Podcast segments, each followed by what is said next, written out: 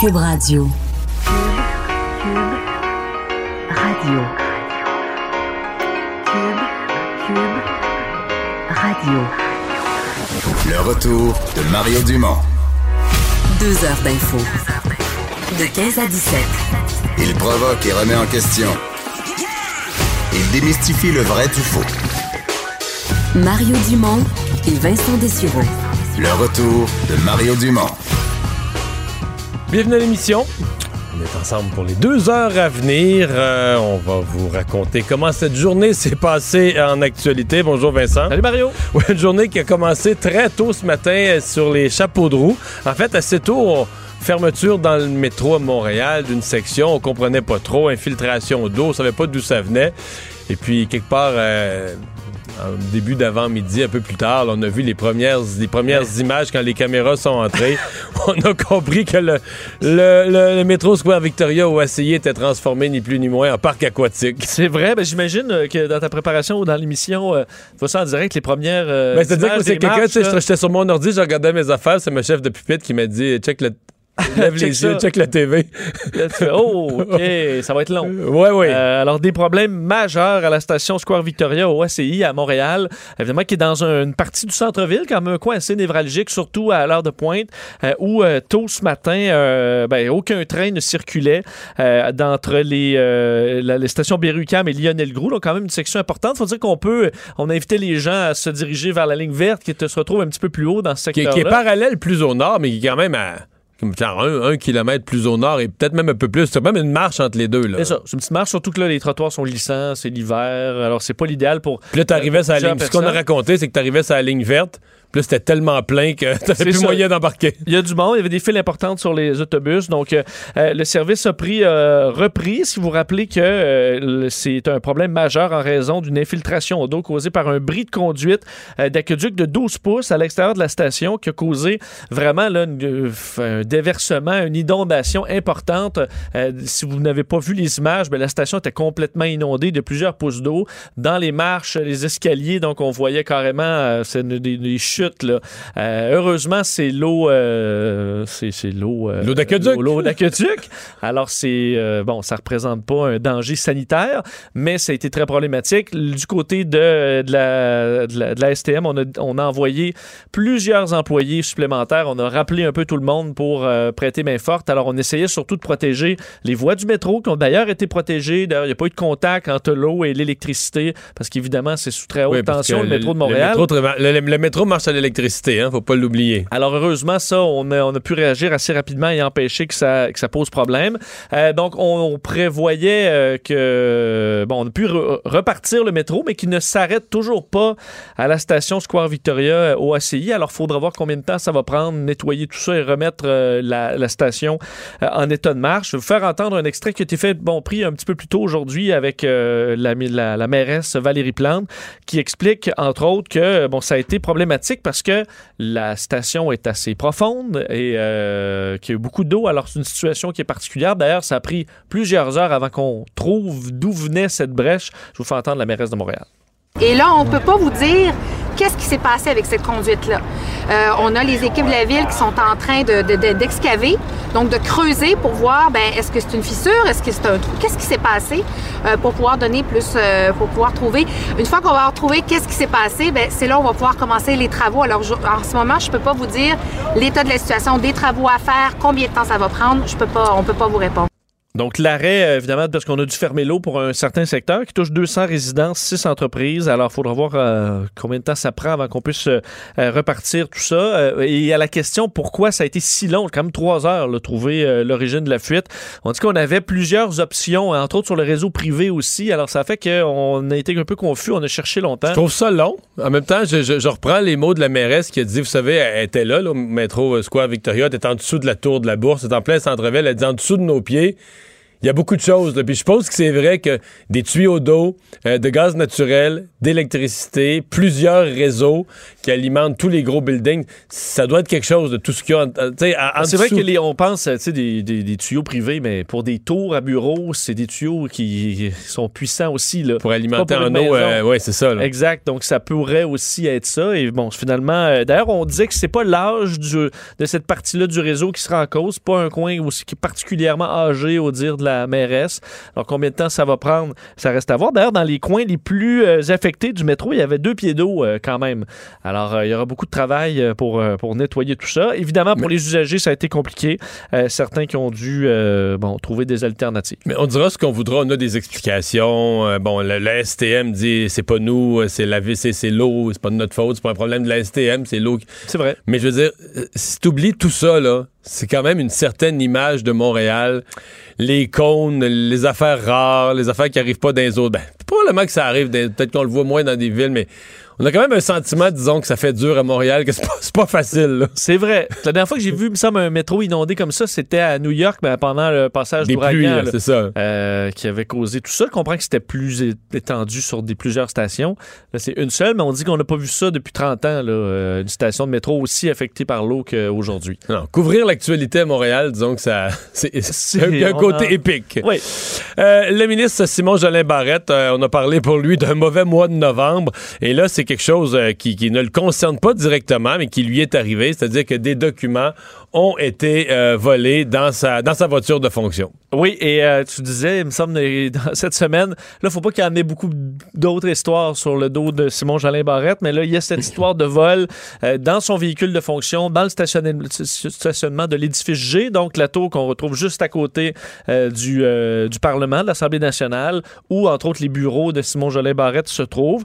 Alors, euh, on a remarqué qu'il y avait eu vol dans son véhicule de fonction, qui n'était pas barré, euh, selon ce qu'on peut comprendre. Il n'y avait pas de trace d'effraction. D'ailleurs, le voleur a été retrouvé pas très longtemps plus tard. selon, euh, je reprends le- le descriptif de la scène que mon collègue François Cormier de l'Assemblée nationale me donnait ce matin, on parle d'un individu qui cherchait de la monnaie, là. C'est ça. C'est pas. euh, C'est pas un agent c'est pas un- russe. non, non, c'est ça, là. C'est un pauvre type, là, tu sais, qui cherchait de la monnaie. Il cherchait même pas de l'argent, là. On dit, la, la police dit, il cherchait de la monnaie dans les véhicules. Il ouvrait toutes les portes.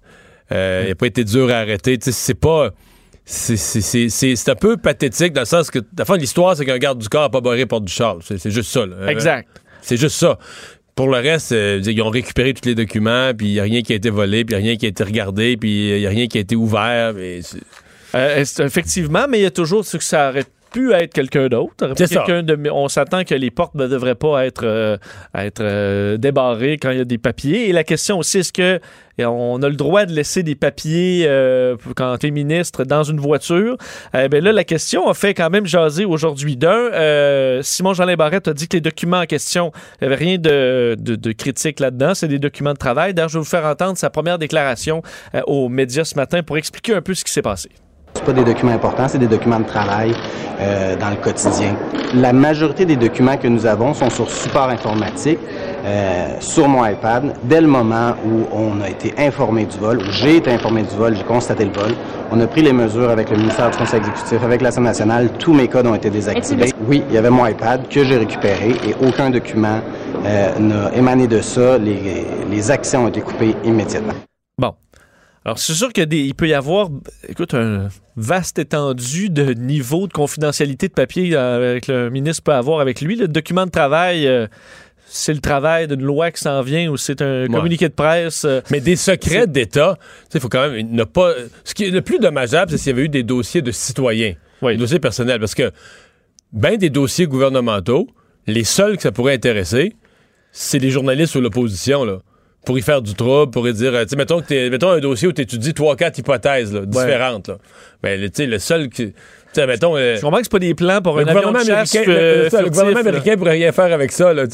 C'est juste l'opposition pour être niaisé puis dire ah on a su que vous vous mettre ça dans le journal que tu étudies telle telle telle hypothèse puis là euh, On se souvient de- du dossier Maxime Bernier, des documents mais lui dans sa chambre d'hôtel. des documents C'était une chambre d'hôtel ou carrément chez une fille, chez- je pense. Chez une fille. Et, euh, Qui avait des liaisons elle-même avec euh, des personnages euh, peu fréquentables. Ça, c'était autre chose. Et à ce moment-là, il était ministre Des Affaires des étrangères. Donc là, c'est du matériel qui peut être beaucoup plus sensible que Ouais. mais il projet avait de pas. sur l'immigration. Mais je pense qu'on n'aurait rien reproché à Maxime Bernier s'il l'avait laissé dans son véhicule, puis que le garde du corps avait oublié de barrer la porte du véhicule. on- Peut-être ça dépend des dossiers sensibles. Non, tu là. laisses pas ça sur le- Je- il y a je- dossier sensible, tu laisses pas ça sur le euh, siège. C'est ça. Ben, même dans le coffre à gants, là.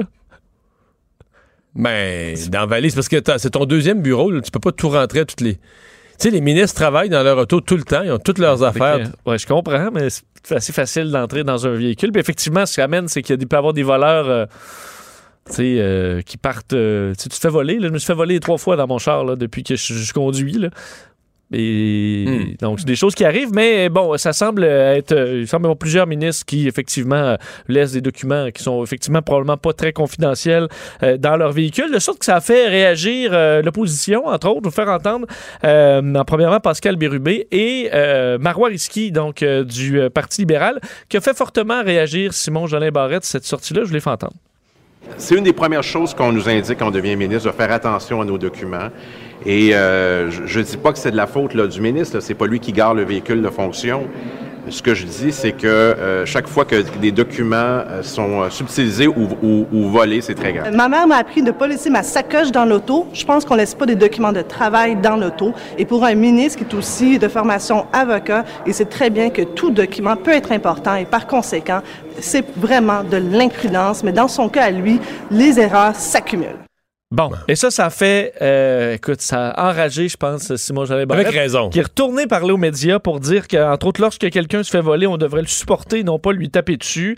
Et qu'il dit quel message envoie-t-elle, en parlant de Marois Risky, toutes les victimes du, à toutes les victimes du Québec, peu importe les infractions criminelles, les infractions criminelles doivent être dénoncées. Et elle- il réclame des excuses carrément de Marois Risky qui n'en a pas donné. euh, Non, mais il a raison. Le Marois risqué, à mon avis, c'est ridiculisé. Là, après ça, ben, il faudrait qu'elle, là, qu'elle mette euh, sous serment, elle déclare que jamais un ministre, le Parti libéral été 15 ans au pouvoir. là, sur les 15 ans, jamais un ministre a laissé des, des- des feuilles sur le siège. Toi, tu penses a quelques collègues de Marois Ben voyons, ils ont tous fait ça. Oh, ben c'est un euh, deuxième, parce qu'on peut pas imaginer les gens, peut-être, tu sais, mettons les ministres qui voyagent beaucoup, ceux qui vivent en région, là, ceux qui sont pas à Québec, qui résident pas à Québec. Ça, t'arrêtes de rencontrer dans une, euh, un maire là, pendant euh, une demi-heure, puis tu ressors pas tous tes dossiers. Mais non, euh, c'est sûr, c'est un deuxième bureau. À la limite, quelqu'un, peut-être que c'est prudent de les mettre dans le coffre de l'auto, si c'est un auto avec un coffre, là, en mettre des... Mais en même temps, les deux, sais, faut pas virer fou non plus. Des documents ultra confidentiels, à mon avis, d'avoir la grande majorité, sortent pas des ministères. Tu sais, c'est des documents vraiment précieux, puis tout ça. Tu vas Le laisser- iPad, il est protégé par des mots de passe. Mais dans, dans son cas, il dit double mot de passe. Tu as un mot de passe pour rentrer dans l'iPad, mais si tu voulais rentrer dans des courriels, si tu voulais rentrer dans n'importe quel système où il y a de l'info, tu as un deuxième mot de passe. Fait que là, euh, c'est quand même protégé, mais il faut, faut être prudent avec ça. Sauf que dans ce cas-ci, en même temps, le véhicule n'était pas dans le cours d'un centre d'achat. Il était au G, là. Tu sais, c'est le complexe G, c'est un bureau de. Puis je comprends que l'individu, là, il cherchait de la monnaie, je pense. euh, pas ce que la police va faire avec ça. Je pense que c'est un pauvre type. c'est Oui. quelqu'un qui fait plus pitié que d'autres choses, puis il allait tester les portes d'auto pour ramasser de la monnaie. Là. Bon, ben, il, va pas, il fait pitié. C'est un voleur pareil, on va pas faire à voler, mais en tout cas. Mais tu sais, au G, là, mettons, quelqu'un voulait faire, euh, mettons, ton espion russe, là, il voulait voler des documents. C'est pas l'endroit que j'y recommanderais, là. J'ose pas imaginer, tu sais, t'as un sous-sol d'édifice gouvernemental, toutes des, plein de d'autos de fonction. Il doit y avoir des caméras. Il y a Ouais, des caméras de surveillance partout, Ben, là. toutes les entrées du, du, du complexe G, il y a des. euh, Oui, il y a des il y en a caméras, sûrement à l'intérieur Ouais. du stationnement, il y en a sûrement partout, là. Fait que c'est pas nécessairement... dire, euh, un gars chaud qui essaie de pisser au G, parce que c'est déjà. on pour vrai, là, je connais euh, des histoires, euh, ils, se font, ils se font euh, expulser, là. T'essaies de faire ça trouves- deux chars pendant le festival d'été, puis. Tu trouves pas d'angle, il n'y a pas de caméra, là. Tu trouves difficilement des angles. Je comprends. hein? Alors, euh, Ben voilà. c'est ça. Bon. Euh, le- la rencontre donc de M. Trudeau avec euh, Jack Mitzing. En fait, c'est la, la série de rencontres avec les chefs des partis d'opposition qui se poursuit. Et avec Jack Mitzing euh, ce matin, ça s'est passé. Mais c'est drôle parce que le sentiment général qui semble sortir au Canada, c'est que c'est avec Yves-François Blanchet que ça s'est le mieux passé. Bon, Curieusement. l'analyse. Ouais, ouais. Bon, ben, il faut dire que l'enjeu est peut-être plus sensible, Jack Mitzing, qui doit un peu.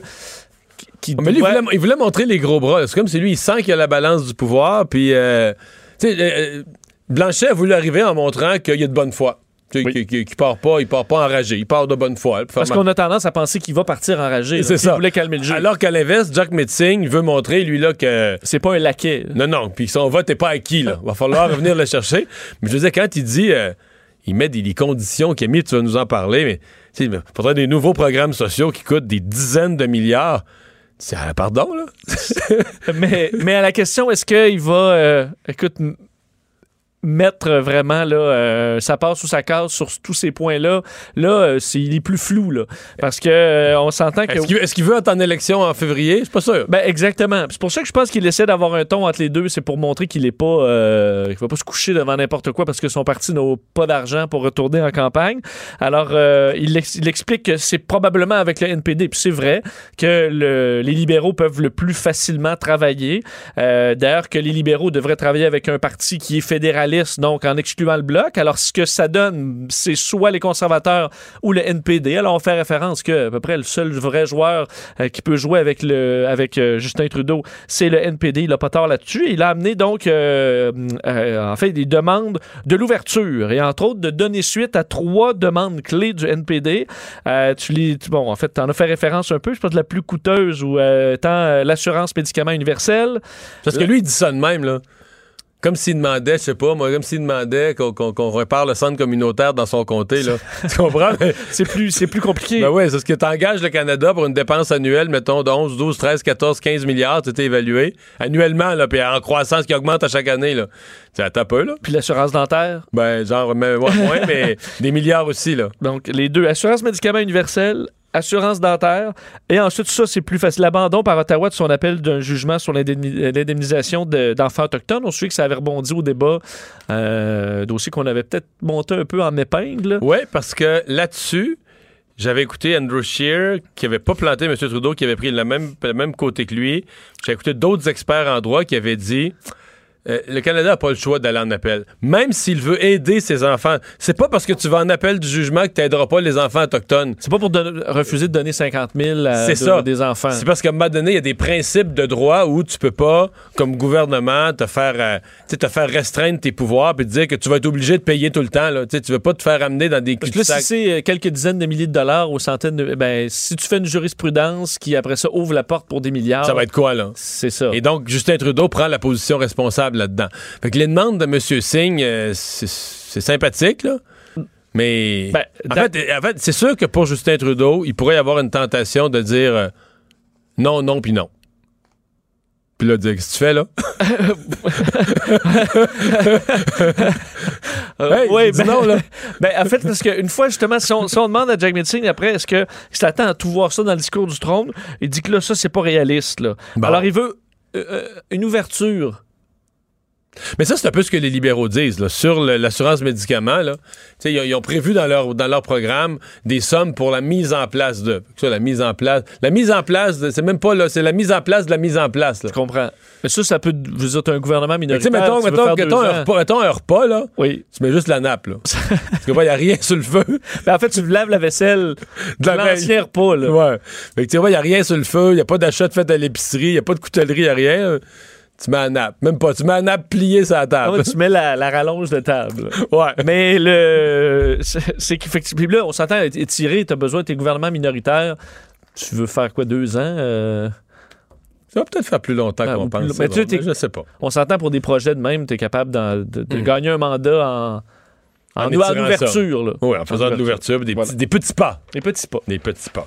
Euh, le ministre de l'Environnement, euh, Benoît Charette, et le chef du Parti québécois, Pascal Bérubé, qui ont eu une espèce de prise de bec en chambre et qui s'est poursuivie sur les euh, réseaux sociaux. Oui, parce que Pascal Bérubé a été insulté aujourd'hui. Enfin, il a- personnellement, il s'est senti insulté par une sortie de Benoît Charette, le ministre de l'Environnement. Vous allez voir, des fois, je pense que c'est important de faut d'écouter un peu ce qui se passe à l'Assemblée nationale pour voir le ton des fois euh, entre, les, euh, entre les partis. Des fois, ça vole pas haut, effectivement, quoique euh, Yves-François Blanchette disait hier que ça volait plus haut au Québec qu'au, euh, qu'à Ottawa.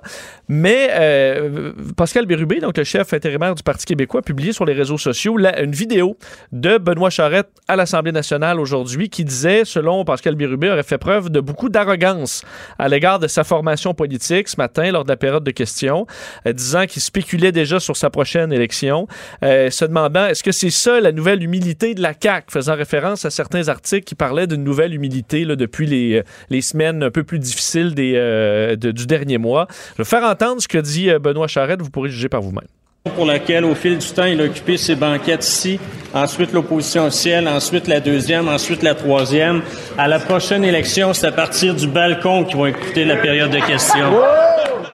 Bon, alors disant que Pascal Bérubé, sa formation, là, avant c'était au gouvernement, ensuite au, Ouais, euh, c'est baveux. à- à opposition, deuxième, troisième, puis la prochaine fois, ce serait dans la salle. C'est baveux, mais ce qui est drôle, c'est que probablement que Benoît Charette se fait dire, des- parce qu'il est tellement un type qui c'est plus un- une espèce d'intello lui, qui étudie ses dossiers, mais tu sais, en chambre, là, à la limite, il peut avoir l'air un peu mou, un peu timide, là, tu sais. mais Probablement que dans son entourage, on lui dit depuis des semaines, hey, là, période de questions, faut être du tonus. Sors la- les dents Laisse-toi pas faire, sors les dents. Est-ce qu'il est allé un peu trop loin? Ben, Est-ce que ça m'a donné, ça c'est devient parce juste que c'est-? C'est ça. C'est que c'est c'est pas vraiment chic.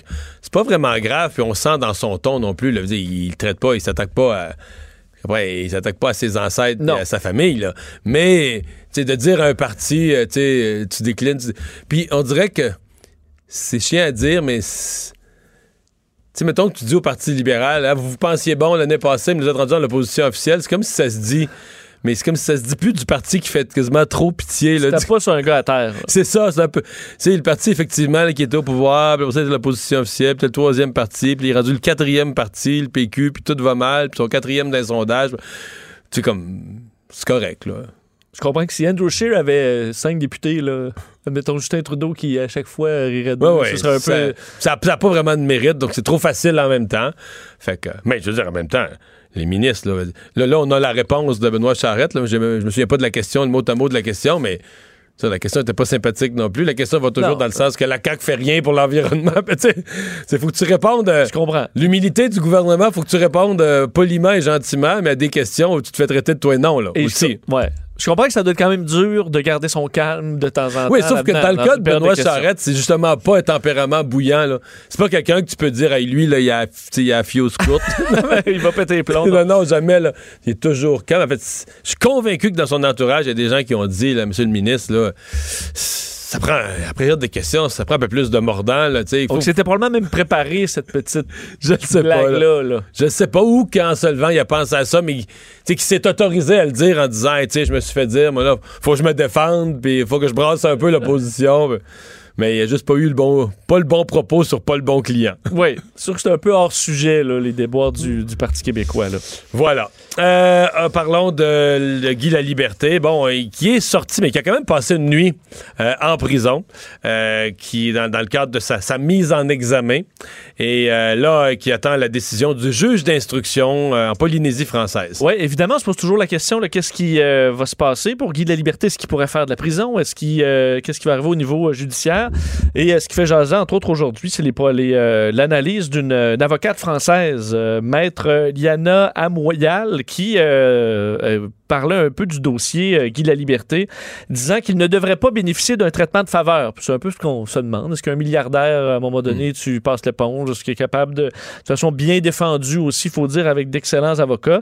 Euh, Elle disait Je suis d'avis que la loi est la même pour tous, qu'on soit milliardaire ou pas. Ce serait monsieur tout le monde que je pense que les conséquences auraient été beaucoup plus graves. Euh, et sur- au niveau de la gravité pour, euh, disons, de, de- de cet incident-là en Polynésie française, dans l'échelle de la gravité ou de la contravention, euh, la culture du cannabis, c'est criminel. Euh, probablement que ce n'est pas lui qui arrosait les plantes, mais ça reste de la culture. Ça dépendra de l'ampleur de la culture aussi. On parlait d'un conteneur là, contenant quand même quelques dizaines de plants. On parle d'une vingtaine, mais de petits. Cela, la défense de Monsieur euh, La Liberté, de petits plans. Oui, mais c'est c'est que ça grossit. là. C'est ça que j'allais dire. Un plan, il n'y a, rien- y a rien qui a plus tendance à pousser. Hein? Juste des, des- du- champ, là, c'est juste des petits maïs. Ouais, mais on est, euh, Dans six mois, on est le 6 juin. dans six mois, ils vont être plus haut que toi. Là. Hey, exact. Alors, euh, disons, on ne on, va pas traiter de la même façon un individu qui fait pousser un plant dans son jardin, une personne qui va aménager une maison pour avoir des plants. Là, on est entre les deux. On a quand même un conteneur. Alors, euh, et là, on se pose, est-ce que, est-ce qu'il, qu'est-ce qu'une amende pour un milliardaire? Est-ce qu'il peut y avoir une amende assez forte pour faire réfléchir sur une activité criminelle? Euh, parce qu'on s'entend que ça prendrait toute une, amende pour euh, Mais faire en fait, réfléchir. la, la question que je me pose, c'est là, on, on, on se dit, il faut que la loi s'applique à lui comme aux autres. Mais je sais pas si lui, dans sa vision, là, tu sais, il, il se voit sur une île.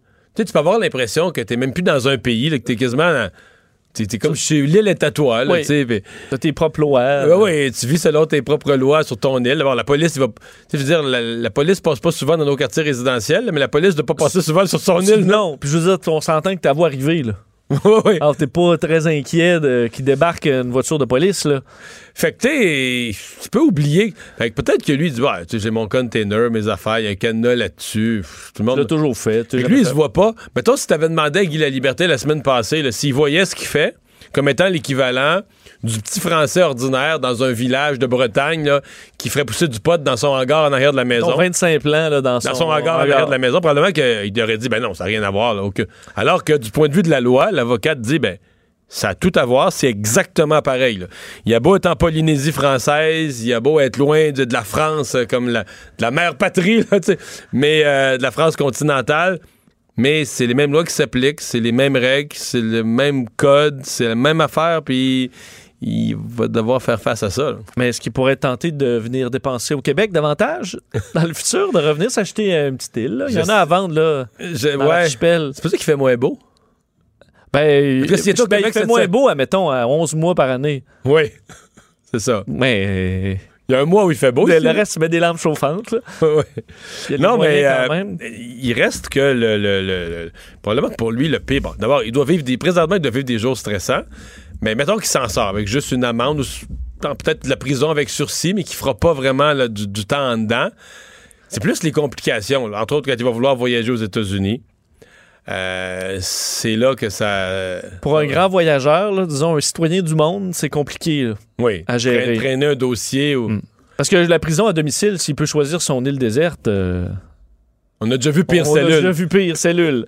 Mais euh, si j'avoue que c'est quand t'embarques le judiciaire ou là, D'après moi, moi, sur son île, il serait pas limité au gruau et à l'eau.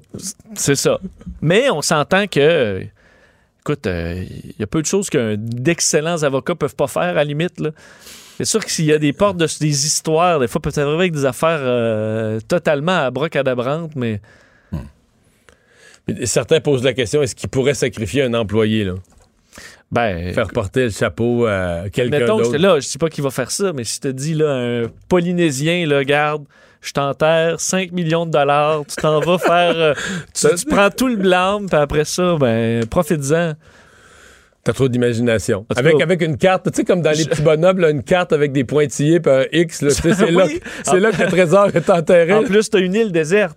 T'as juste à le cacher quelque part. Ouais. En tout cas. Euh, fusillade ce matin à Los Angeles. Ça, ça s'est passé dans une école. Euh, rapidement, on a parlé de deux blessés dans un état critique, mais comme c'est souvent le cas, euh, les blessés dans un état critique qui quittent en ambulance les, yeux- lieux d'une fusillade. Une fois à l'hôpital, les, les nouvelles sont plus dures. Oui, le bilan d'ailleurs vient d'augmenter à deux, euh, deux victimes, euh, donc et euh, plusieurs blessés à la suite d'une fusillade causée par un tireur qui a ouvert le feu sur le campus d'une école secondaire au nord de Los Angeles.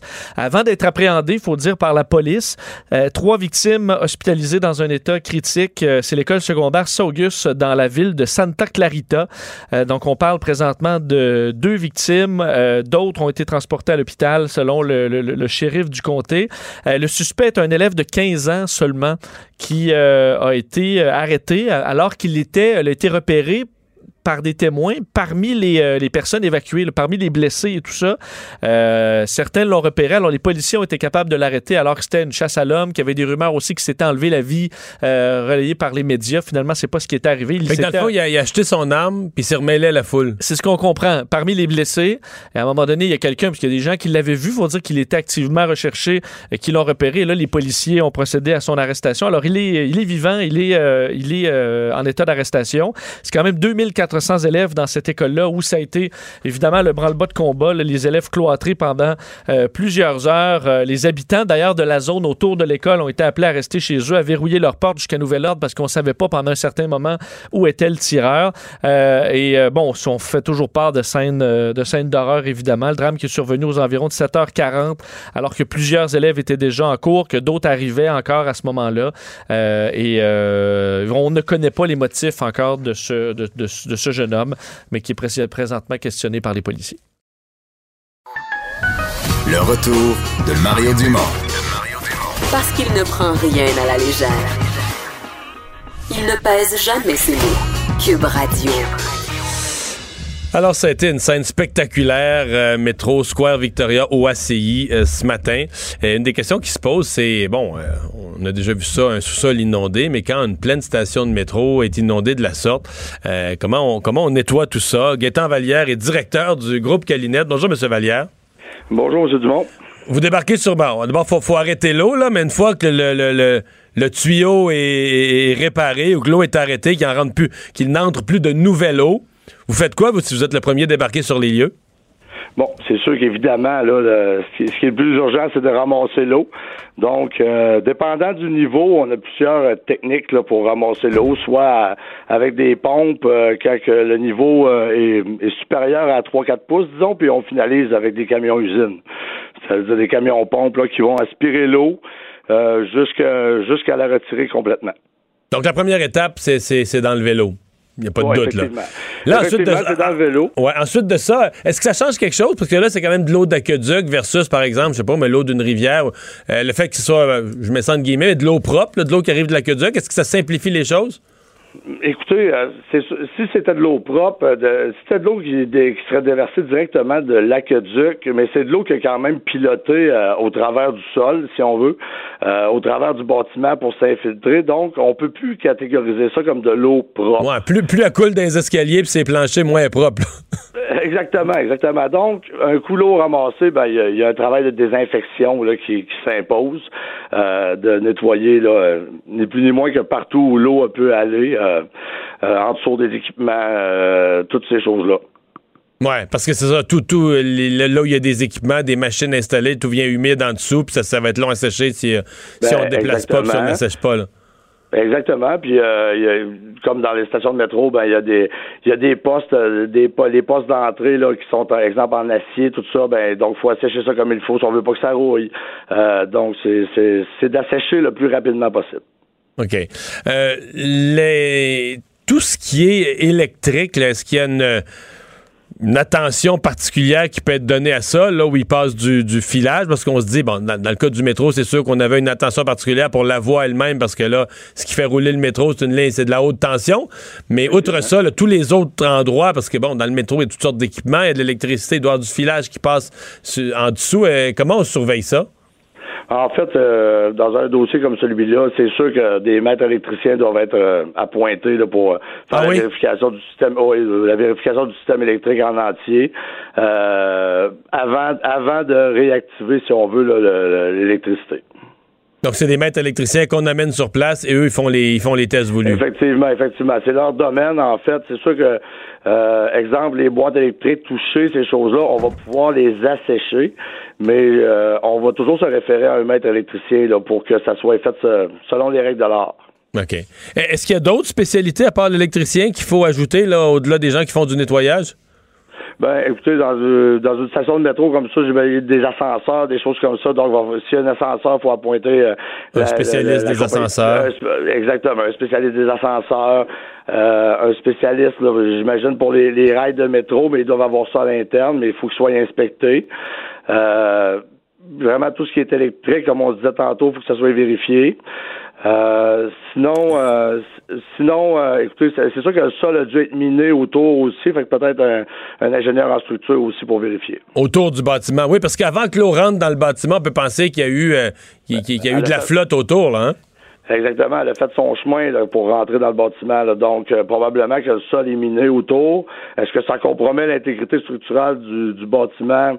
On le sait pas, mais normalement, ça devrait être vérifié par un inspecteur OK. ou un ingénieur en structure. Qu'est-ce qu'on euh, qu'est-ce qu'on craint là? Puis là je parle euh, de, de- de qualité de l'air. Je parle là je suis plus dans la journée même, là, dans le moyen terme, le long terme. Est-ce qu'il y a des lieux où vous vous seriez vous dites oh ça c'est suspect là, que dans quelques dans quelques semaines ou dans quelques mois on aille oublier ça puis il va se ramasser de l'humidité puis ça va mettre des champignons dans l'air ou c'est est-ce qu'il y a des, des- des- dans un bâtiment comme ça des zones qui vous sembleraient vous plus euh, plus à risque? En fait, en fait, si le travail est bien fait dès le départ, euh, je dirais qu'il ne devrait pas y avoir de, de, de place à risque. Euh, c'est sûr que les endroits les plus à risque euh, seront les endroits où euh, exemple, les salles de bain, probablement que les murs sont faits en J-Proc, des choses comme ça. Donc ça, c'est un matériel qu'il va falloir porter attention, soit le retirer ou l'assécher si c'est possible. Euh, pour ce qui est du béton, ça, une, une station de métro, c'est euh, grandement faite en béton. Donc, procéder à un assèchement rapide, là, pour, pour pas laisser le temps justement à la, la moisissure de se former, c'est la clé. Mais la, la moisissure, est-ce que me semble, elle ne doit pas avoir trop tendance à prendre dans le béton quand même? Non, non, c'est ça, pas- exactement. Donc, exactement. Peut-être des endroits, des raccoins qui peuvent avoir été oubliés, mais c'est vraiment, en fait, c'est de faire un travail méticuleux. Euh, on peut pas faire ça rapidement, mais c'est d'aller dans tous les endroits, tous les raccoins, me- mettre des, euh, des séchoirs au besoin dans les endroits les moins accessibles, les moins ventilés, pour être capable de les faire sécher puis que ça ça fermente pas là, là, si on veut. Mais ça, c'est une des questions que je voulais vous, euh, vous poser parce que euh, on parle d'assécher. Mais là, on est quand même. euh, généralement, les- la plupart des bâtiments où vous travaillez, il y a un sous-sol. C'est t'as une maison, même un bureau un peu plus gros, tout ça, souvent, il y, a, il y a un étage qui est sous la terre, c'est le sous-sol. Là, tout est sous la quasiment en fait. Il y, a- il y a un étage au-dessus de la terre, là, mais sinon, tout est sous la terre. Plusieurs étages, là, plusieurs mètres sous la terre avec beaucoup de profondeur. Ça a tendance naturellement dans ces profondeurs-là à être toujours humide. là, même, quand, même quand il fait sec dehors, il fait plus humide là, à, à, mettons, à 20 mètres sous la terre. Euh, ça change quoi, ça? Mm, ça, euh, du côté de, de, l'assèchement suite à un dégât ou un sinistre de cette nature-là, euh, ça changera pas grand-chose au niveau de notre assèchement. Les étages soient souterraines ou, au-dessus du sol, euh, avec un travail de déshumidification adéquat, on va en arriver quand même à, à, à, ben, à- aller baisser le niveau d'humidité. C'est sûr que probablement que le jour où les appareils d'assèchement seront retirés, l'humidité va devenir un petit peu plus élevée qu'elle l'était même pendant qu'on asséchait. Là. Mais euh, c'est d'aller vraiment chercher l'humidité excessive rapidement. Ben, euh, merci euh, d'avoir euh, été là, assez éclairant sur les, les, les- les réalités. Euh, c'est quand même assez spectaculaire. Vous, là, comme, comme spécialiste, juste plus généralement, là, comme citoyen, vous quand vous avez vu les, les images, je sais pas à quelle heure vous les avez vues à télé ou sur votre selle, vous avez réagi Ouais, comment? de- tôt ce matin. Euh, c'est sûr que c'est c'est spectaculaire. Euh, par contre, je dirais qu'en complexité d'intervention, ça demeure quand même assez euh, assez simple. C'est comme je vous disais tantôt, c'est d'être méticuleux, d'être euh, rigoureux. Puis euh, c'est le genre de choses qu'on voit régulièrement. OK. Gaëtan Vallière, merci d'avoir été là. Ça fait plaisir. Le directeur du groupe Calinette. Tu sais, parlant d'eau, tu as vu à Venise à quel Oui. point c'est quand même euh, assez fou les images qui proviennent de là-bas. Les- J'imagine euh, qu'ils sont quand même habitués d'avoir un peu d'eau, là. mais des cafés tu sais, qui datent, qui sont ouverts, des hôtels depuis Non, des centaines d'années et qui doivent avoir des dommages assez. euh, Ouais. On s'entend que c'est pas une conduite, là, c'est des marées Puis là, c'est exceptionnelles. pas de l'eau d'aqueduc. Non. On parlait de propreté de l'eau, parce que c'est de l'eau de Ben, l'aqueduc. Il y a de l'eau, euh, toutes les eaux. Ouais, c'est bien dit. Le retour de Mario Dumont. Joignez-vous à la discussion. Appelez ou textez 187 Cube Radio. 1877 827 2346. On est de retour pour parler sport et il y a comme un sujet incontournable aujourd'hui dans le monde du sport. C'est un nouvel entraîneur euh, pour euh, l'Impact. J'y sais, bonjour. Allô Mario, salut Des. Alors, euh, c'est une nouvelle vraiment ce matin euh, qui est tombée. Puis moi, ça n'a pas été long dans les 15 minutes qui ont suivi. Tous mes chums sur les réseaux sociaux qui sont maniaques de soccer étaient euh, énervés, aux trois quarts fous. Bravo, wow, youpi. Ouais, c'est en fait c'est une nouvelle, c'est une bombe Mario, ni plus ni moins. L'Impact se devait d'ailleurs de procéder à l'annonce de son nouvel entraîneur-chef parce que c'est pas un entre-saison ordinaire. L'Impact, il faut le rappeler, a remporté le championnat canadien et a donc mérité son accès à la Ligue des champions de la CONCACAF et les premiers matchs de Ligue des champions de la CONCACAF seront présentés aussitôt qu'au mois de février, fin février, début mars.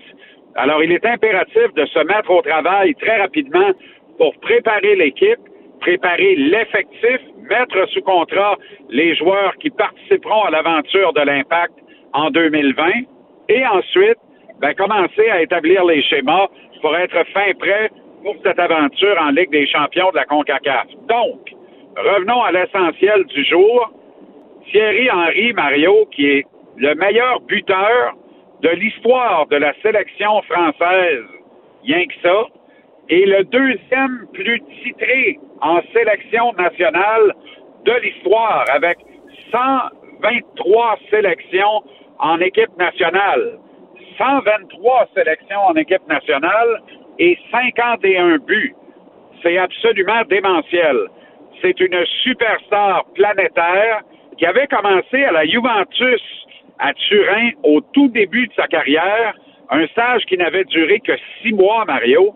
Et là où il a été vraiment consacré en équipe pro, c'est à l'Arsenal en Angleterre, où il y a désormais une statue de bronze à son effigie devant le stade. Mais il a accessoirement porté les couleurs du FC Barcelone, rien que ça, au passage. Et il est gagnant de la Coupe du Monde avec les Bleus en 98, lui qui s'est prépare à trois autres Coupes du Monde, outre celle où il a été sacré champion avec son équipe en 1998. Thierry Henry, c'est une superstar de l'attaque. Ses débuts à pocheter, c'est un talent de marqueur inné. Alors, c'est un gars qui correspond à la volonté de l'impact, bien contraire à celle de son précédent coach, Rémi Garde, qui lui disait on fait ce qu'on peut avec ce qu'on a, on va essayer de gagner 0 à moins 1. Eh bien, parions qu'avec euh, Thierry Henry, on va essayer de gagner 6 à 5 s'il le faut, mais ça va être en avant tous parce qu'on va vouloir générer de l'offensive. C'est ce qui fonctionne dans le championnat premier d'Amérique du Nord, c'est-à-dire la MLS, du soccer offensif avec davantage de buts.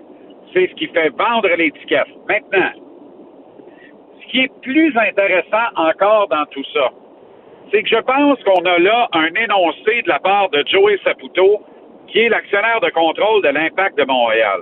Avec la devane de la dernière saison, pour ne pas dire la débâcle complète, Mario, le débuzz également du public. Parallèlement à ça, la renaissance sur la montagne des petits moineaux, les alouettes, qui ont carrément ressuscité cette saison. Eh bien, on pensait bien que le siège numéro 2 dans les crucial de leur loisir à Montréal était peine perdue presque à jamais pour l'impact au détriment des Alouettes. Tout ça en attente, en dilettante, il faut bien le dire, du retour des expos à demi-temps ou à temps complet sous l'égide de Stephen Bronfman.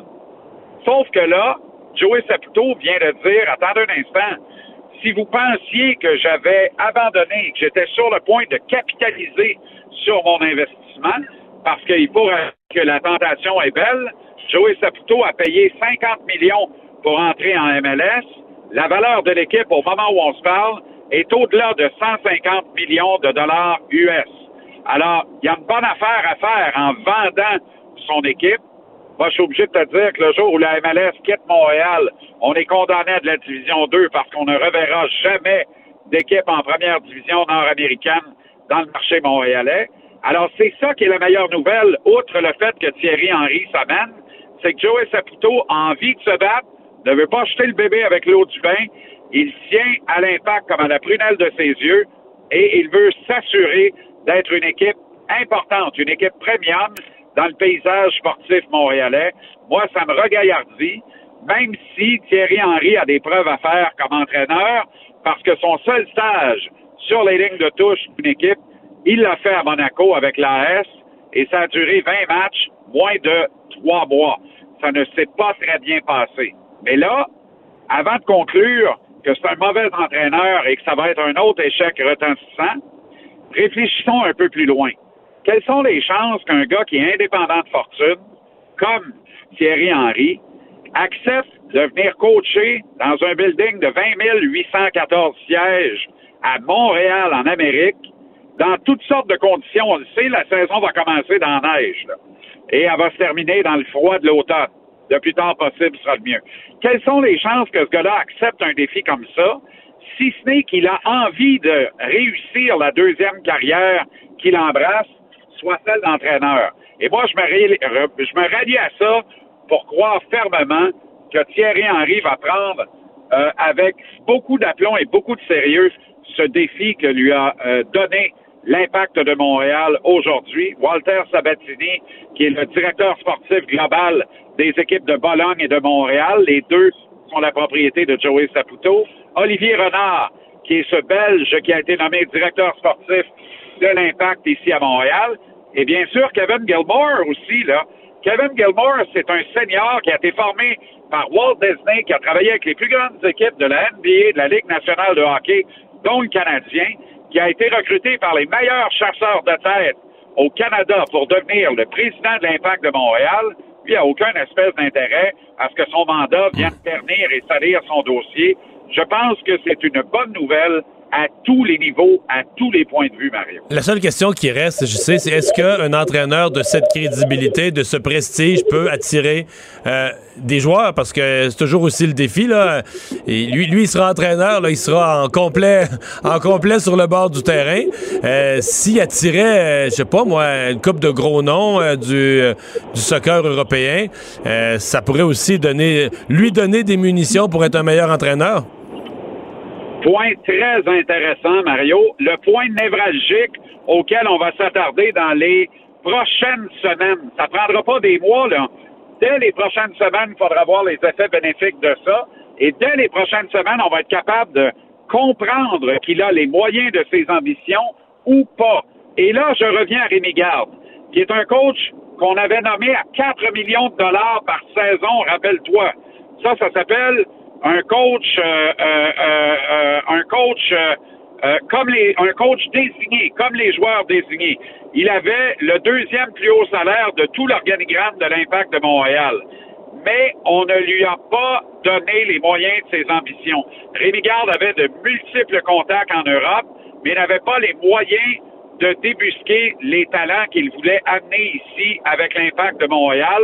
Et c'est pour ça qu'il s'était résolu à essayer de gagner 0 à moins 1.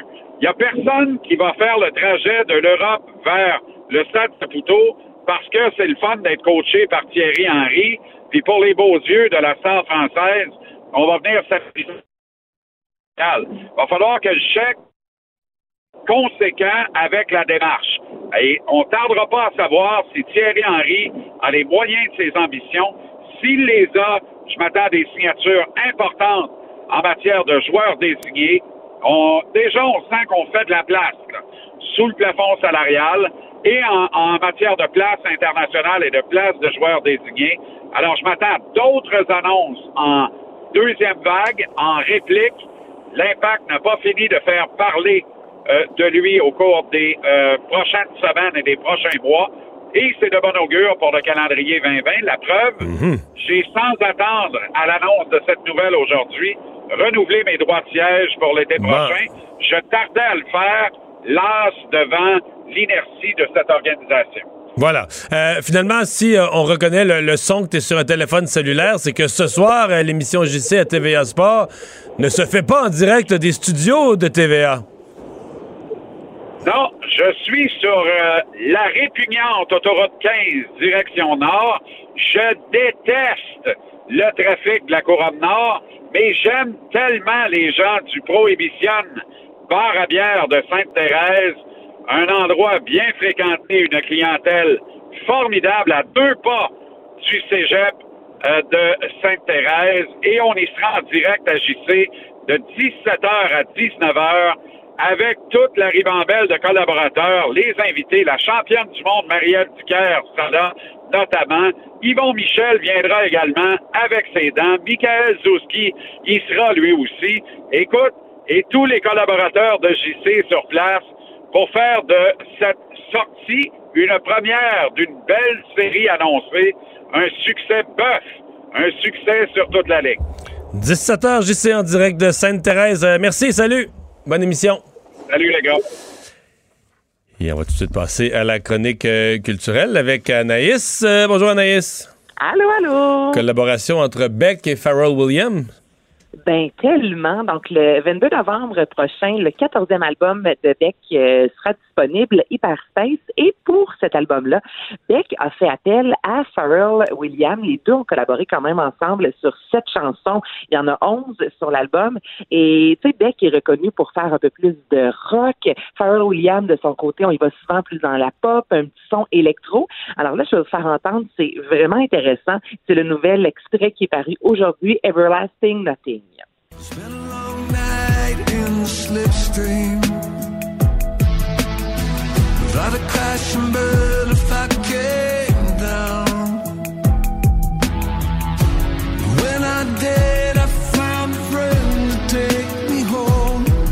Ben, c'est intéressant. Ouais, ben c'est comme relax. Et là, Oui, c'est vraiment très relax, là. Ouais, c'est smooth. Puis là, c'est Pharrell Williams qui chante, qu'on entend avec Beck. Ça va bien, je te dirais, Mario, avec le, le mois de novembre, la neige, le froid. Il me semble que durant un souper, là, c'est de la musique qu'on peut euh, Ouais. facilement euh, écouter. Donc, c'est quand même son 14e album et c'est le 22 novembre. Ça ne nous redonne pas de pep, par exemple, pour, pour Non, là, traverser. non, non, non, non. Non, c'est ça. Traverser l'hiver. Non, c'est ça. Non. Euh, Anaïs, Bon Jovi fait une, une bonne action? Ben oui, Bon Jovi, avec sa fondation, fait de nombreuses bonnes actions. Et là, il vient de donner un, demi-million de dollars pour construire des logements pour les vétérans de guerre sans abri. C'est du côté de Washington. Donc, c'est vraiment un gros complexe d'appartements qui va aider les anciens combattants. Il va y avoir euh, des cours sur place également pour des ateliers pour les aider à se rétablir au niveau affectif, euh, financier, professionnel. Et euh, en entrevue, il y a quelques jours de ça, Bon Jovi disait la vie telle que vous la connaissez est différente et parfois les gens ont besoin de cette aide lorsqu'ils reviennent, euh, notamment de la guerre. Donc, c'est quand même beaucoup de sous, un demi-million de dollars. Il y a quelques années de, de ça, il avait donné euh, quelques millions de dollars, toujours du côté de Washington. Cette fois-ci, c'était pour aider euh, les plus démunis. Donc, j'aime beaucoup ce côté-là de Bon Jovi. Il a fait beaucoup d'argent dans sa carrière. Il a fait encore énormément ce jour. Toutefois, il redonne à la a- société. Donc, ça, je salue ça la main. Ben, tout ça, on n'a pas besoin de son argent là, quand on vit sur une prière. Ben là. C'est bien dit, Mario. Il vit modestement, là. Il, donne, il redonne tout, là. Lui, il vit avec presque rien, là. Non? Ben là, je dirais pas qu'il On n'est pas si sûr que ça. c'était juste les paroles d'une chanson. là. J'ai été influencé. OK, OK. Euh, documentaire Alex Harvey. Hey, c'est aujourd'hui que ça sort sur euh, Club Illico. Alex Harvey, le dernier droit. Donc, on a suivi l'athlète durant les 48 dernières heures de sa carrière et je vous fais entendre un extrait. La dernière course en carrière. La dernière course en carrière pour un athlète, c'est gros. C'est la fin d'une vie, si on veut. C'est dans sa cour, sur les plaines d'Abraham, qu'il mettra un point final à sa carrière. La crainte de finir sur une mauvaise note pesait sur Alex. Il devait penser à ça jour et nuit. Avoir une fin de carrière à la maison, moi, je voyais ça comme euh, une opportunité en or de vraiment bien clôturer ma carrière. Alex is the best Canadian cross country skier in history. He's not just special, he's the best there ever has been. Alex en Scandinavie, c'est vraiment euh, une vedette. Les Européens, quand ils sont à Québec, là, ils appellent Alex le prince de Québec. Les Wayne Gretzky, t'en as un de temps en temps. En ski de fond, les Alex Harvey, t'en as un de temps en temps. Ouais, mais c'est quand même un certain risque qu'il prenait là, de. Effectivement, la dernière course, tu veux pas mal finir, mais je veux dire, quand tu quand acceptes les caméras pour ton dernier 48 heures, je veux dire, le, le, le film n'est pas décidé d'avance. là. Ça peut bien finir ou ça peut mal finir, mais tu vis avec ce Ça- risque-là. Ben, oh, t'as raison, ça peut mal finir. Et là, on le voit, oui, le stress des 48 dernières heures, mais il y a aussi un prétexte, la compétition, Mario, parce que euh, on remonte dans le temps aussi avec des photos, des vidéos de son enfance, sa famille un peu, euh, qui raconte l'histoire d'Alex Harvey, sa conjointe, qui, on le voit même, on l'entend dans l'extrait, elle a bien, bien hâte qu'il prenne sa retraite pour avoir du temps avec la famille. Donc, on retrace vraiment le parcours de cette euh, athlète-là et c'est aujourd'hui sur Club Illico, je vous le dis, ça vaut vraiment la peine. C'est vraiment un, documentaire, je trouve, euh, beau à voir avec la famille, ça ouvre la discussion aussi avec les enfants. Donc, Alex Harvey, le dernier droit. Anaïs, Notre-Dame de Paris, ça, ça marche bien à Montréal parce qu'on annonce des supplémentaires? Ben, je- ça, ça marche bien, mais ça pas mal partout dans le monde, je te dirais. Moi, après euh, 20 ans, là, ça fonctionne. Et euh, il y a déjà plus de 106 000 spectateurs qui ont vu la dernière version de Notre-Dame de Paris. Et on ajoute, ouais, des supplémentaires 19 et 20 août prochains à la place euh, des Arts. On ajoute une petite nouvelle qui est Emma Lépine qui va euh, interpréter Fleur de Lys qu'on a pu découvrir dans La Voix. Donc, les billets sont disponibles aujourd'hui. Pour toi, Mario, entre autres, qui aime les comédies musicales, c'est pas moi qui va être gâté. Hein? On a montré dans les prochaines années, il y en a à c'est vrai, hein? Oui, donc ça arrête plus. Là. C'est un gros retour de la comédie musicale et Notre-Dame de Paris. Je pense que c'est un, un incontournable.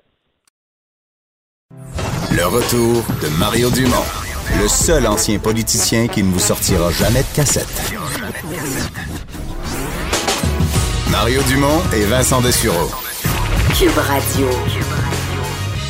Vincent, il aura fallu des années, des années et des années et des millions et des millions pour réussir à constituer ce fameux dossier santé, dossier par lequel chaque citoyen, ben, pharmacie, hôpital, la radiographie ou les tests de sang que tu as passé la semaine passée, tout ça se ramasse dans, un lieu commun qui peut être consulté par les professionnels de la santé. Mais là, après ça, ben, la question qui venait après, c'est est-ce qu'on protège bien ces, ces, données euh, personnelles recueillies à notre sujet? Oui, je pense même à l'époque, on n'avait pas autant conscience des dangers que ça Probablement implique. pas, non, non, c'est sûr. Euh, Et là, on était chaudé au Québec avec tout ce qui s'est passé avec Desjardins, Equifax et les autres.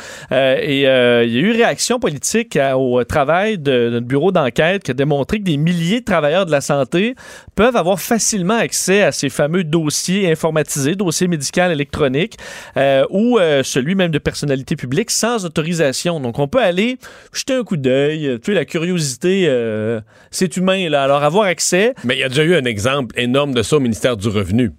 Ben, qui était il, y a, la- il y a une quinzaine d'années, là, on avait raconté, écoute, euh, ça avait resté un peu secret, mais par exemple, le dossier de Céline Dion, des joueurs du Canadien, des gens comme ça, ben, a été consulté des dizaines de fois, alors que peut-être une ou deux fois, c'était vraiment un employé qui était chargé de ce dossier-là et qui devait s'occuper du dossier de l'impôt de la personne. Mais toutes les autres fois, c'était des curieux. Là. Exact. Alors que je pense, par exemple, pour les, euh, les- si je me trompe pas, les policiers sur les plaques d'immatriculation, ils ont, euh, mettons, tu peux pas faire. euh, Tu laisses une trace. C'est ça. Tu laisses des sait- traces. mais mais c'est vrai maintenant au revenu. Depuis ces épisodes-là, au ministère du Revenu, chaque employé qui rentre dans un dossier, là, on peut savoir, ben, à telle heure, euh, tel employé, alors le jour et l'heure précise, tel employé est rentré dans le dossier. Donc, son patron pourrait vérifier, mais tu travaillais-tu là-dessus? Pourquoi tu allé voir le, Le dossier de ton beau-frère, là. Ouais, qu'est-ce que tu faisais Du dans- nouveau chum de ton ex. là. Ouais, c'est ça. Pourquoi t'es allé voir ça? Euh, effectivement, il y a aussi maintenant l'intelligence artificielle, je vais t'en reparler tantôt, mais qui peut être une bonne façon euh, d'aller fouiller là-dedans. Mais euh, donc, cet accès-là, est-ce qu'il est problématique? Ben, François Legault, le premier ministre, a réagi aujourd'hui se disant inquiet d'un de cette protection qui qui n'est pas suffisante des, données en santé. Il assure que le gouvernement du Québec va mettre en place un système pour mettre fin à ce, ce, bar ouvert carrément qui met à risque les, renseignements. Il dit, et je le cite, c'est une situation qui existe depuis plusieurs années. Lorsqu'on est arrivé au pouvoir, on s'est rendu compte de ça, qu'il y avait un accès trop facile aux données médicales. Même son cloche du côté de la ministre de la Santé, Danielle McCann, qui s'est dit quand même, euh, bon, se fait rassurant, en disant, il y a quelqu'un qui vérifie les données, l'accès tous les jours, ça se fait manuellement, et ce sera renforcé par l'intelligence artificielle. Ça fait toujours un peu peur aussi, mais c'est tout simplement des systèmes qui peuvent détecter que quelqu'un euh, euh, est pas supposé être sur un dossier euh, du genre, que c'est pas dans la bonne région, que, et peut sonner, te- me lever un petit drapeau, qui sera ensuite vérifié manuellement, savoir est-ce qu'il y avait réellement matière à fouiller affaire à avoir le nez là? Exact. Alors, c'est des systèmes qui sont pas euh, dangereux, mais qui peuvent aller repérer des, euh, des, des anomalies. Euh, les partis d'opposition, quand même, s'en sont inquiétés aujourd'hui euh, euh, de, de, cette, euh, de ce dossier du bureau d'enquête, disant que le gouvernement ne faisait pas assez euh, dans ce dossier-là. Gabriel Nadeau-Dubois de Québec solidaire qui disait, par exemple, on s'attend à une attitude proactive, à des solutions rapides. C'est inquiétant que des données aussi sensibles euh, soient accessibles de la sorte. Alors, on devrait euh, serrer la vis au gouvernement. Euh, des hommes en détresse psychologique, c'est même une étude là, qui va faire probablement réagir à, à Montréal. Oui, parce qu'on donne des chiffres euh, qui font sursauter, là, disant qu'un homme sur quatre à Montréal serait en situation de détresse, de détresse psychologique. Euh, c'est les résultats d'un sondage de la firme Somme réalisé à l'automne 2018 euh, auprès de 1540 hommes à Montréal. Et parmi eux, 25% se disent, quand on leur pose des questions, déprimés, euh, bons à rien ou désespérés. Et ces réponses-là, on les, analyse comme étant des situations de détresse psychologique euh, probables et on s'inquiète du fait que trop peu d'hommes euh, demandent de l'aide, consultent et qu'on devrait faire davantage pour essayer d'aller euh, d'amener les hommes à consulter euh, de plus en plus. D'ailleurs, on dit que les hommes sont plus enclins à écouter les conseils de leur médecin que de leur épouse. Ah oui? par exemple, c'est quand même une des données intéressantes là-dedans. Alors que des fois, en- le couple, on beau être un appui, mais ces conseils-là vont pas passer comme celui d'un médecin.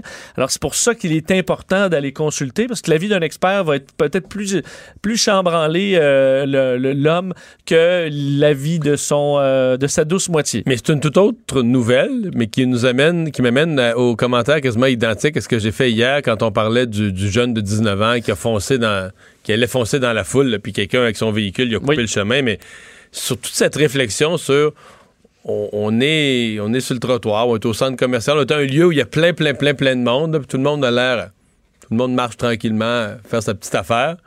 Puis là, tu dis, OK, là, dans l'eau, il y en a, mettons, euh, je sais pas, un pourcentage, là, qui. Si j'étais dans leur tête, j'aurais peur. là. C'est-à-dire Oui, que oui, oui. s'ils sont, sont en. Sont à un oubli de médicaments, de tout péter, de faire une. Un incident, un, Ouais, ouais. un élément qui, qui, euh, qui trouble. Ils se font dire non, euh, je sais pas, ils, ils vont, ils vont faire une demande à quelque part, puis ils se font dire non, puis ils vont péter les plombs. C'est sûr que c'est préoccupant. Toute cette notion de la santé mentale, je pense que ça, c'est vraiment. Je pense pas que c'est juste notre perception. Je pense que c'est vraiment pire que c'était. Je pense qu'on vit dans une société où il y a plus de gens qui sont à fleur de peau, Mais là, qui un sont sur quatre, dérangés. on n'est euh, pas seulement dans des gens fortement atteints qui se promènent, qui déambulent dans la rue. On parle de vraiment euh, monsieur, madame, tout le monde à la maison qui se sent déprimé, euh, qui se sentent bon à rien. Et euh, c'est c'est ce qu'ils ont l'écoute qu'ils devraient avoir. Euh, parce qu'on parle de 25% là. Hmm. C'est énorme. Parce qu'il y a quand même beaucoup de cas, des fois, on entend là, des. C'est ah, les hommes, et là, ce qu'on fait, oh, les pauvres hommes. Et des fois, cette réponse-là, un peu, euh, un peu euh, embarrassante ou blessante. là. Alors, bon. Voilà le portrait. Euh, c'est un dossier qui était rendu, c'est assez incroyable, mais qui était rendu à la Cour suprême. Euh, le dossier d'une naturopathe, évidemment, qui avait eu, il y avait eu dans ce dossier-là euh, mort d'homme, et il fallait un peu comme associer la, responsabilité ou mesurer le degré de responsabilité de cette naturopathe. Oui, c'est le dossier de Mitra Javal Mardi qui bon, remonte à 2008. On comprend qu'on est rendu à la Cour suprême parce qu'on a fait un long chemin devant les tribunaux. Cette Cour suprême aujourd'hui a rétabli l'acquittement d'une cette naturopathe montréalaise euh, qui était accusée d'homicide involontaire euh, au moyen d'un acte illégal et pour négligence criminelle. Parce qu'elle est naturopathe et elle avait administré à un homme euh, qui souffrait de problèmes cardiaques une injection d'un soluté avec des nutriments. Le problème, c'est que ce- cette fiole de soluté était contaminée et l'homme en est mort. Euh, le problème, les naturopathes n'ont pas l'autorisation de faire cet acte, euh, ce- cet acte médical carrément. Alors, on l'avait accusée d'homicide involontaire. Elle avait été, euh, bon, acquittée en première instance parce qu'on estimait qu'elle disposait des, con- des connaissances nécessaires pour faire euh, l'injection et qu'elle l'avait fait avec précaution. Donc, c'est le fait de la fiole qui était hors de son contrôle qui avait causé le décès. La Cour d'appel avait renversé ce verdict-là, déclarant qu'elle était coupable d'homicide involontaire. Euh, on avait ordonné la tenue d'un nouveau procès pour négligence criminelle. Finalement, ça a fait son chemin jusqu'au plus haut tribunal du pays. On rétablit à cinq juges contre sept. Deux se sont euh, abstenus, euh, mais de, donc de l'acquitter des deux chefs auxquels elle faisait face. Alors, euh, c'est la décision finale. Mais c'est une. euh, disons, dans la responsabilité professionnelle de toute une série de d'intervenants dans le domaine de la santé qui, qui, qui peuvent être tentés parfois d'en faire plus que ça, pourquoi ils sont vraiment formés. Je, je, je dirais que c'est un jugement que je suis pas sûr, je suis pas sûr là. Ben, c'est sûr que c'est ça veut pas dire que c'est- elle a bien fait, là. Non. On comprend. Est-ce que c'est un homicide involontaire? Non, je comprends que c'est une ac- accusation grave, mais je veux dire, euh, administrer un soluté, là. Tu un naturopathe, j'ai- j'entendais ça. Je, je trouve ça euh, étonnant. Étonnant. Bon, en même temps, le monsieur, on est tous responsables. Moi, c'est sûr que si, je, je- manque pas de respect pour les naturopathes, mais si un naturopathe me conseillait de manger plus d'artichauts, peut-être j'écouterais. là. mais si un naturopathe me disait, je vais t'ouvrir une veine, je vais te mettre un soluté, je dirais, bon, va, peut-être, va attendre. Je vais y repenser, je vais repasser. Ouais, je vais y repenser. Puis tu là. retournes plus jamais là. Ouais. Effectivement. C'est pour ça qu'il il peut avoir un. Écoute, euh, Euh, problème grave, là, de négligence. Mais est-ce que c'est un homicide involontaire? Mais non, quand tu me dis la, la Cour suprême 5-2, deux qui s'abstiennent. Oui. Donc c'est pas on-. Ouais, on n'est peut-être pas les seuls au Canada. Que si la Cour suprême est divisée, on n'est peut-être pas les seuls qui restent avec des questions. C'était sont- peut-être à cheval un peu. C'est à cheval, ouais, c'est ça. Euh, parlant d'à cheval, le Benadryl, qui est quand même un médicament très commun. Faut dire que moi, j'ai fait pas mal d'allergies étant jeune, j'en fais encore un peu, mais euh, très euh, Benadryl pour enfants, ensuite pour adultes, après ou avant, ou pour prévenir, ou pour euh, essayer de cesser une crise d'allergie. Là, il y a des gens qui disent, mais c'est peut-être pas si banal, le Benadryl. euh. Effectivement, euh, des euh, pharmaciens qui s'inquiètent du, fait que le Benadryl est-il trop dangereux pour être en vente libre. Euh, c'est un antihistaminique évidemment très populaire depuis des années, mais qui selon la Société canadienne d'allergie et d'immunologie clinique n'est pas sans danger euh, puisque elle peut être- le médicament peut être surutilisé à cause de sa disponibilité, peut euh, entraîner de graves conséquences entre autres en se mélangeant à d'autres médicaments. Alors particulièrement les personnes plus âgées, plus vulnérables pourraient avoir et ceux Des, des interactions de médicaments, là, qui pourraient causer problème, entre autres ceux qui ont des problèmes de des problèmes cognitifs, de perte de mémoire, euh, des délires qui pourraient donc être accentués par la prise de Benadryl euh, et que euh, il y a pas de somnolence aussi, on dit, Oui, somnolence. un peu trop, là. le matin, d'ailleurs, une espèce de somnolence lancinante là, qui, du- qui dure le matin. Les pharmaciens vont plutôt suggérer normalement des antihistaminiques, ce qu'on appelle de deuxième génération. Ça, je ne le savais pas, je l'ai appris aujourd'hui, que par exemple le Réactine ou le Claritin, ce sont des antihistaminiques de deuxième génération, donc techniquement plus évolués, Mhm. mais qu'il y a encore beaucoup de médecins, de pharmaciens qui euh, prescrivent le Benadryl comme premier choix et que ça, ça devrait peut-être Donc, on changer. voudrait, mais on voudrait depuis le faire passer ce qu'on appelle derrière le comptoir. C'est-à-dire qu'il est encore là. Euh, t'as pas besoin de prescription d'un médecin. Mais il faut que tu parles. là. C'est ce qu'on appelle le derrière le comptoir, c'est qu'il faut parler au pharmacien. Tu peux pas, tu peux pas le prendre toi-même et passer à la caisse. Et ça dépend parce qu'il y a des processus. On peut faire ce qu'on appelle une surveillance plus accrue de ce médicament-là, mais de le garder en vente libre, pas exactement ce que ça implique, ou de le mettre carrément euh, derrière le comptoir. Euh, parce que ça existe depuis 1940, le, le Ah ouais? Benadryl. Ça n'a pas évolué depuis euh, quand même près de 80 ans. Alors, est-ce qu'on devrait le surveiller davantage? C'est ce que proposent certains pharmaciens. Merci, Vincent. Le buzz de Vincent Dessureau. Et tu nous parles aujourd'hui dans le buzz de la dépendance aux achats en ligne qui pourrait être catégorisée par certains comme une maladie. Oui, est-ce qu'on devrait carrément, euh, parce que présentement, là, être euh, ce qu'on appelle euh, acheteur compulsif, c'est pas une condition de santé mentale que, disons, son département en soi. C'est vu dans la, la liste de certains Mais désordres. a le, ouais, mais il y a le désordre, comment ça, là, j'oublie toujours ce nom-là. là. Tu sais, les gens qui achètent compulsif puis qui accumulent compulsif. Les orders, là, ceux qui. euh, non, mais il y a un nom, de- l'accumulation. le syndrome de Diogène. C'est le syndrome de Diogène, je vais le retrouver. Euh, donc, mais c'est plus qu'acheteur compulsif. C'est que tu vis dans un bordel, tu peux plus marcher dans ta maison parce que tu accumules des, des objets puis tu as 55... euh, T'as 55 caisses de rouleaux de papier de toilette d'avance. Tu peux plus puis- circuler dans la maison. C'est ça. On a des émissions d'ailleurs euh, là-dessus. Mais donc ça, c'est une problématique en soi. Mais acheteur compulsif, c'est pas, dans- ça rentre dans une espèce de parapluie là, de désordre impulsif. là. Mais pas, c'est pas vu comme une maladie mentale comme Mais telle. en ligne? Euh, euh, mais en ligne. En fait, les deux. Euh, c'est ce qu'on ce dit certains experts aujourd'hui euh, de, euh, de, de, de, de l'Allemagne, c'est à la suite d'une étude fait, euh, fait, dans les, publiée dans les derniers jours de et tout ça qui disent que depuis les achats en ligne, il y a une explosion de cette problématique-là, donc d'acheteurs compulsifs en ligne et qu'on devrait euh, carrément donner une, euh, carrément en faire une, maladie mentale documentée dans le but d'offrir des soins à ces gens-là parce que ça existait déjà, les acheteurs compulsifs, mais le, le fait en ligne a rendu ça d'un 24 heures sur 24 euh, à l'abri des tempêtes parce que tu peux commander en tout temps de chez vous, ça se fait rapidement. Alors pour tout, chaque fois qu'une personne a, euh, disons, euh, une rechute, ben pas besoin de mettre ses bottes s'en aller au magasin, f- se connecte, fait des achats très rapidement, alors que ça pose de nombreux problèmes selon eux. Ils ont suivi d'ailleurs des, une centaine de patients qui ont cette problématique-là et ça amène de la dépression, de l'anxiété et évidemment des gens qui se retrouvent avec des dettes qui s'accumulent, achètent. Il y un peu d'encombrement dans la maison aussi. Euh, oui, oui. C'est sûr, mais il y en a là-dedans, ça veut pas dire que tu les accumules. Il y en a que tu peux rejeter. euh, Euh, ça ne Ouais. veut pas dire que tu les accumules nécessairement. Ce que tu accumules, par contre, c'est des dettes, euh, des achats que tu caches à ta famille, euh, des tensions dans les, euh, dans les couples, dans les familles qui vont même dans ce cas-là Parce qu'un achat en ligne, c'est le fun, quand même, dans le sens que, tu sais, mettons que t'es- quand t'as un. ben, il y en a qui la livraison est trop rapide, mais quand t'as des affaires de la livraison un peu lente, là. Oui. Tu, tu te files pas bien? Non, Tu surveilles, que tu te souviens pas vraiment. Tu sais, chez nous, là, ben, tous les membres de la famille, chez nous, à un moment donné, vivent ça. Tu que tu- T'as une petite boîte qui arrive? à ton nom, là. Oui.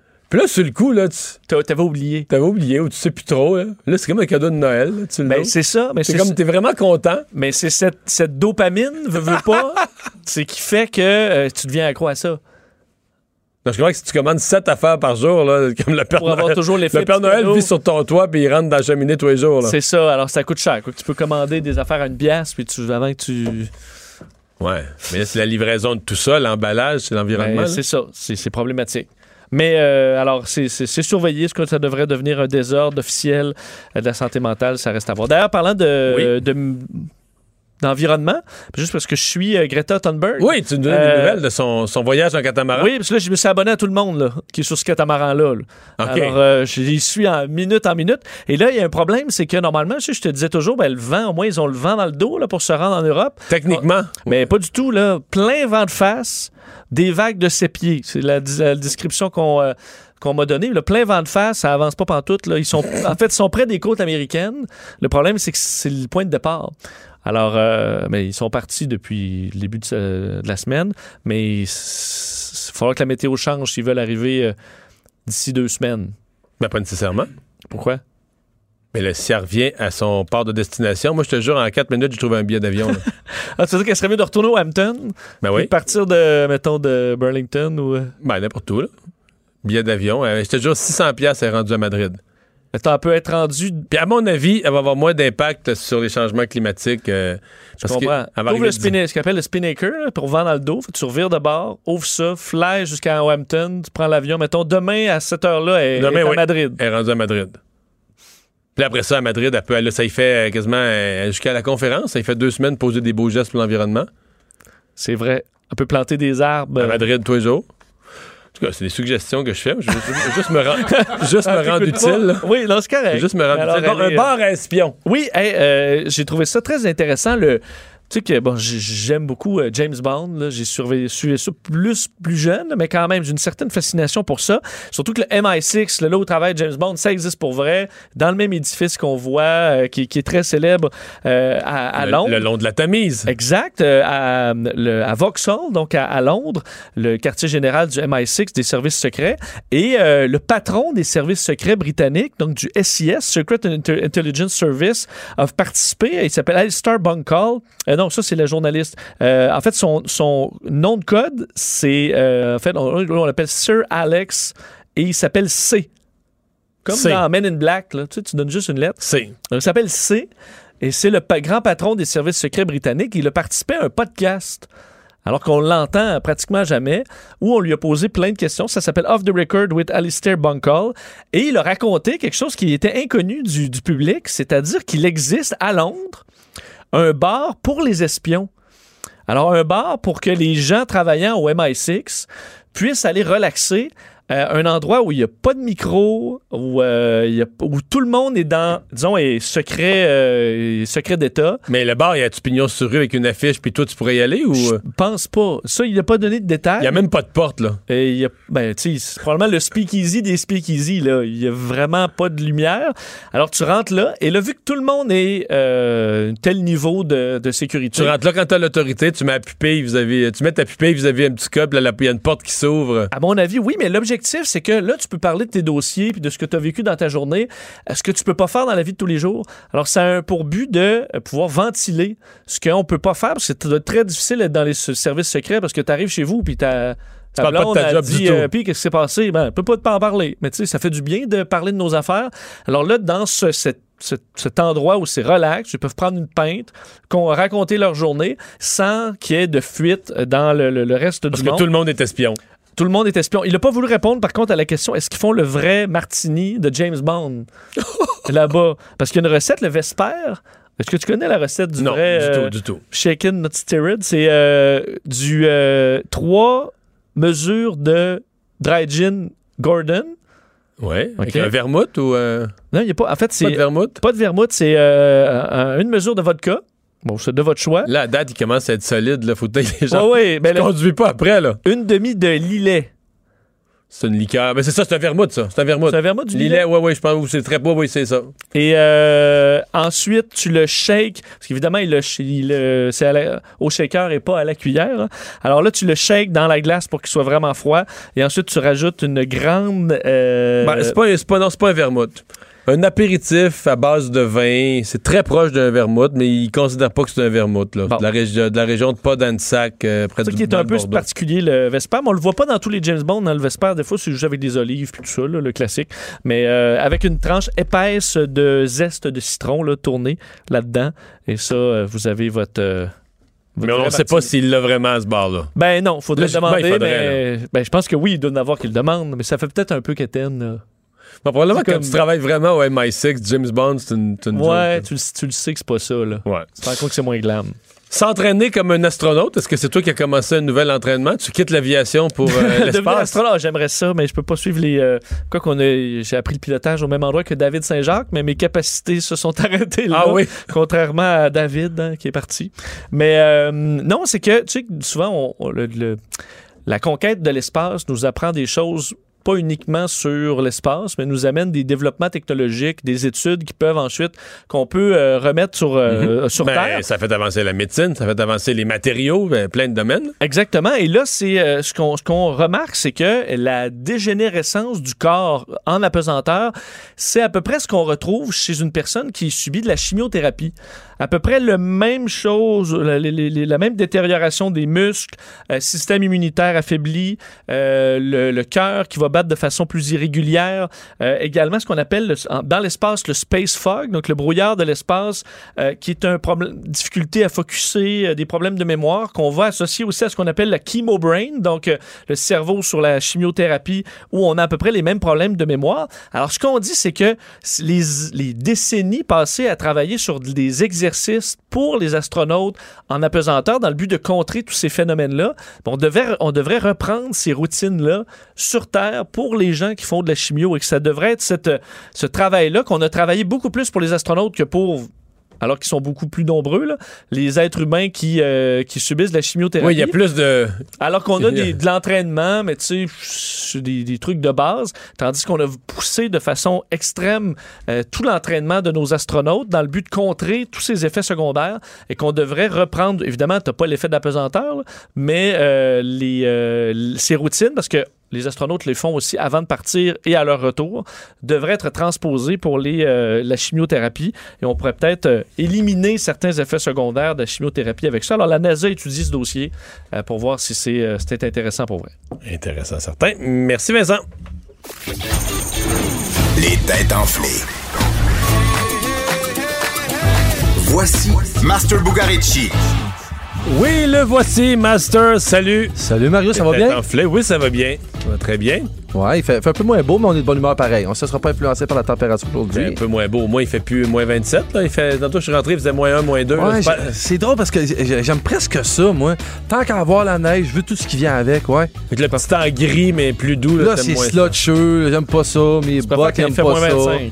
Ouais, dirait que t'as ouais. des bottes mode, là. Ouais, ben j'ai j'ai des bottes que je porte tout le temps. Je devrais m'acheter des claques, en fait. Tu, tu portes des claques, Mario? On a-tu doit de faire ça Écoute, encore en faudrait- 2019? on n'a pas, le temps- on n'a pas le temps, là, mais les claques. euh, écoute, c'était une bataille dans ma vie, mettons, jusqu'à 35-36 ans. Je veux dire, je peux pas. Mais des- si j'étais jeune en politique, là, je, portais le veston, cravate, ça, mais des claques, c'était le bout.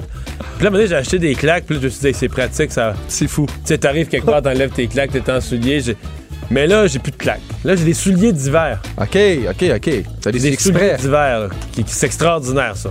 Je vais peut-être y arriver quand je vais avoir ton On appelle ça des bottes, les souliers d'hiver? non, ok, ça, mais c'est comme une botte. C'est comme une botte, je veux dire, au niveau de la semelle, le dessous. Tu sais c'est quoi des sou- Mais c'est juste un soulier, la forme, c'est. Fait que tu sais, si t'arrives au restaurant, n'importe Ah, où, je t'es- comprends. Que Mais, tu- mais tu peux pas marcher. Mettons dans l'hiver, je te dirais, mes souliers d'hiver, mettons, je les avais, je les ai eu, j'ai acheté l'automne passé. Il y a peut-être 20 journées l'année. Tu sais, quand il y a, mettons, vraiment le 6 pouces, comme cette semaine, mardi, là, c'était pas ça. Quand il y a vraiment de la neige, que tu vas marcher à Montréal, des dans bottes. des bancs de neige, là, tu mets tes bottes. Toi puis moi, dans un hiver, mettons que tu mets tes bottes 15 fois, 20 fois, Le reste, là, t'as des souliers qui sont corrects, Ah, sont, ben, sont magasiner ça, c'est très bien. C'est la meilleure, affaire, c'est la meilleure affaire au monde. C'est la plus belle affaire au C'est monde. toujours de bons conseils. Master! On s'en va du côté de l'Argentine. Ce soir, en fait, une femme d'Argentine a été arrêtée dans des drôles de circonstances cette semaine. Que- quelles sont Une ces circonstances? femme en Ouais. Argentine arrêtée dans des drôles de circonstances. Une jeune femme? J'ai pas son âge, Mais on n'a a pas de son rapport. nom. On n'a pas son nom. Ça n'a pas de rapport. non. OK. Euh, des drôles de circonstances. Est-ce qu'elle commettait un méfait? Ben oui, si elle a été arrêtée, je suppose que Ouais, oui. ouais, ouais. clairement, ouais. Violent? Non, zéro violent. Zéro, zéro violent. Du vol? Elle a- Absolument. Non, ni de vol. Elle brisait la propriété d'autrui, non? Non, du tout. Est-ce qu'elle était dans des, des- des déviations sexuelles? Non. Non plus. Intéressant, mais pas ça. faisait En, de en mal? fait, il s'agit d'un crime qui est lié au stupéfiant. Oh, OK. Ah. Donc, elle avait été arrêtée dans un crime lié au stupéfiant. Est-ce qu'elle était gelée bien raide? Euh, je pense pas qu'elle l'était, mais ça se peut. Avais-tu de la drogue à des endroits bizarres? Euh, pas des endroits bizarres, mais elle en avait. Ben oui, l'endroit la fa- bizarre, mais... mais... ce qui fait l'histoire, c'est la façon qu'elle transportait la drogue? Exact. Donc, elle transportait la drogue dans un vêtement, dans sa brassière. On a t- J'ai déjà vu ça. Je te trouve pas si original que ça, la madame. C'est pas dans sa brassière. Non. Tu te rapproches, Dans par exemple. bobettes. Non, vous êtes vraiment proches. Vous Entre êtes les chaque, deux. Vous êtes chaque côté. Chaque. De- de- Dans son nombril. Euh, Ça, c'est pas beaucoup de drogue, là. c'est Qu'est-ce une qu'on petite pourrait quantité. faire? Ouais, qu'est-ce qu'on pourrait faire pour en mettre une bonne Elle a joué qu'elle était enceinte. Exact. Ah. C'est un classique. En fait, on a déjà vu ça. C'est pas la première fois que j'entendais ça. Mais la, chose qui est drôle, en fait, dans ce, dans ce truc-là, c'est qu'en fait, alors qu'il traversait un point de contrôle de la vallée de Uco dans la région de Mendoza, c'est l'homme qui ont soupçonné en premier. Puis l'homme, pas, peut-être pas assez brillant, en avait un peu sur lui. Alors, ils ont décidé de faire la, la fouille en règle, puis ils se sont rendus compte que la dame, elle avait 4 kilos de pot sur elle, puis qu'elle était pas enceinte. Ça aurait peut-être été plus brillant qu'elle ait 4,1 kilos dans son allure d'enceinte. Voilà. Voilà. pas. Ouais. Tellement vrai, mais c'est ce qu'elle a choisi de faire, puis ils se sont fait prendre. Évidemment, on n'a pas son nom, on sait pas ce qui va arriver avec eux, mais c'était quand même pas une Fait bonne qu'elle va idée. accoucher d'une sentence de prison. Euh, il va y arriver quelque chose, puis en tout cas, elle peut pas profiter de son 4 kilos, ça c'est certain. Ce soir, on parle de destitution. Oh! J'ai pas tous les sujets, mais ça s'annonce très bon. 7 heures, les têtes enflées. Le retour de Mario Dumont, l'analyste politique le plus connu au Québec. Cube Radio. Autrement dit. Et on est jeudi, ce sont les recommandations de Simone. Bonjour. Bonjour. Bonjour, bonjour. Ah, tu commences au cinéma aujourd'hui? Oui, Est-ce euh, qu'on peut aller voir? Mais en fait, parce que je l'ai vu hier, donc c'est très, très frais dans ma mémoire. Je voulais en parler tout de suite. Hier, je suis allée voir le remake de Charlie's Angels. Euh, Charlie, c'est drôle de dame, qui est en fait, euh, c'est pas vraiment un, un remake dans le sens qu'il y a déjà eu les films dans les années 2000. Il y avait aussi l'émission légendaire euh, avant. Euh, ça, efface pas ce qui a déjà été fait parce qu'en fait, on voit les actrices, on voit Cameron Diaz, on voit Drew Barrymore dans le film original. Euh, mais c'est comme une, comme une suite un peu non officielle. C'est pas Charlie's Angels 3, c'est juste une nouvelle version avec de- des nouvelles Angels qui sont un peu euh, plus jeunes. C'est des actrices assez. Euh, tu sais, Kristen Stewart là, qui était dans les Twilight. C'est vraiment les jeunes qui l'aiment beaucoup. Donc, clairement, ils essayent de plaire à un public assez jeune. Nouvelle génération. Ouais, en même temps, c'est comme bizarre dans le sens qu'on dirait que c'est pas assez vieux pour être fait. là. Ben, euh, c'était 2000. Ben, c'est ça, c'est avant hier, ça. C'est presque 20 ans. Il y en a qui sont. qui- Je pense que Simone et moi, on n'a- pas la même perspective de ce que c'est 20 Non, ans. c'est ça.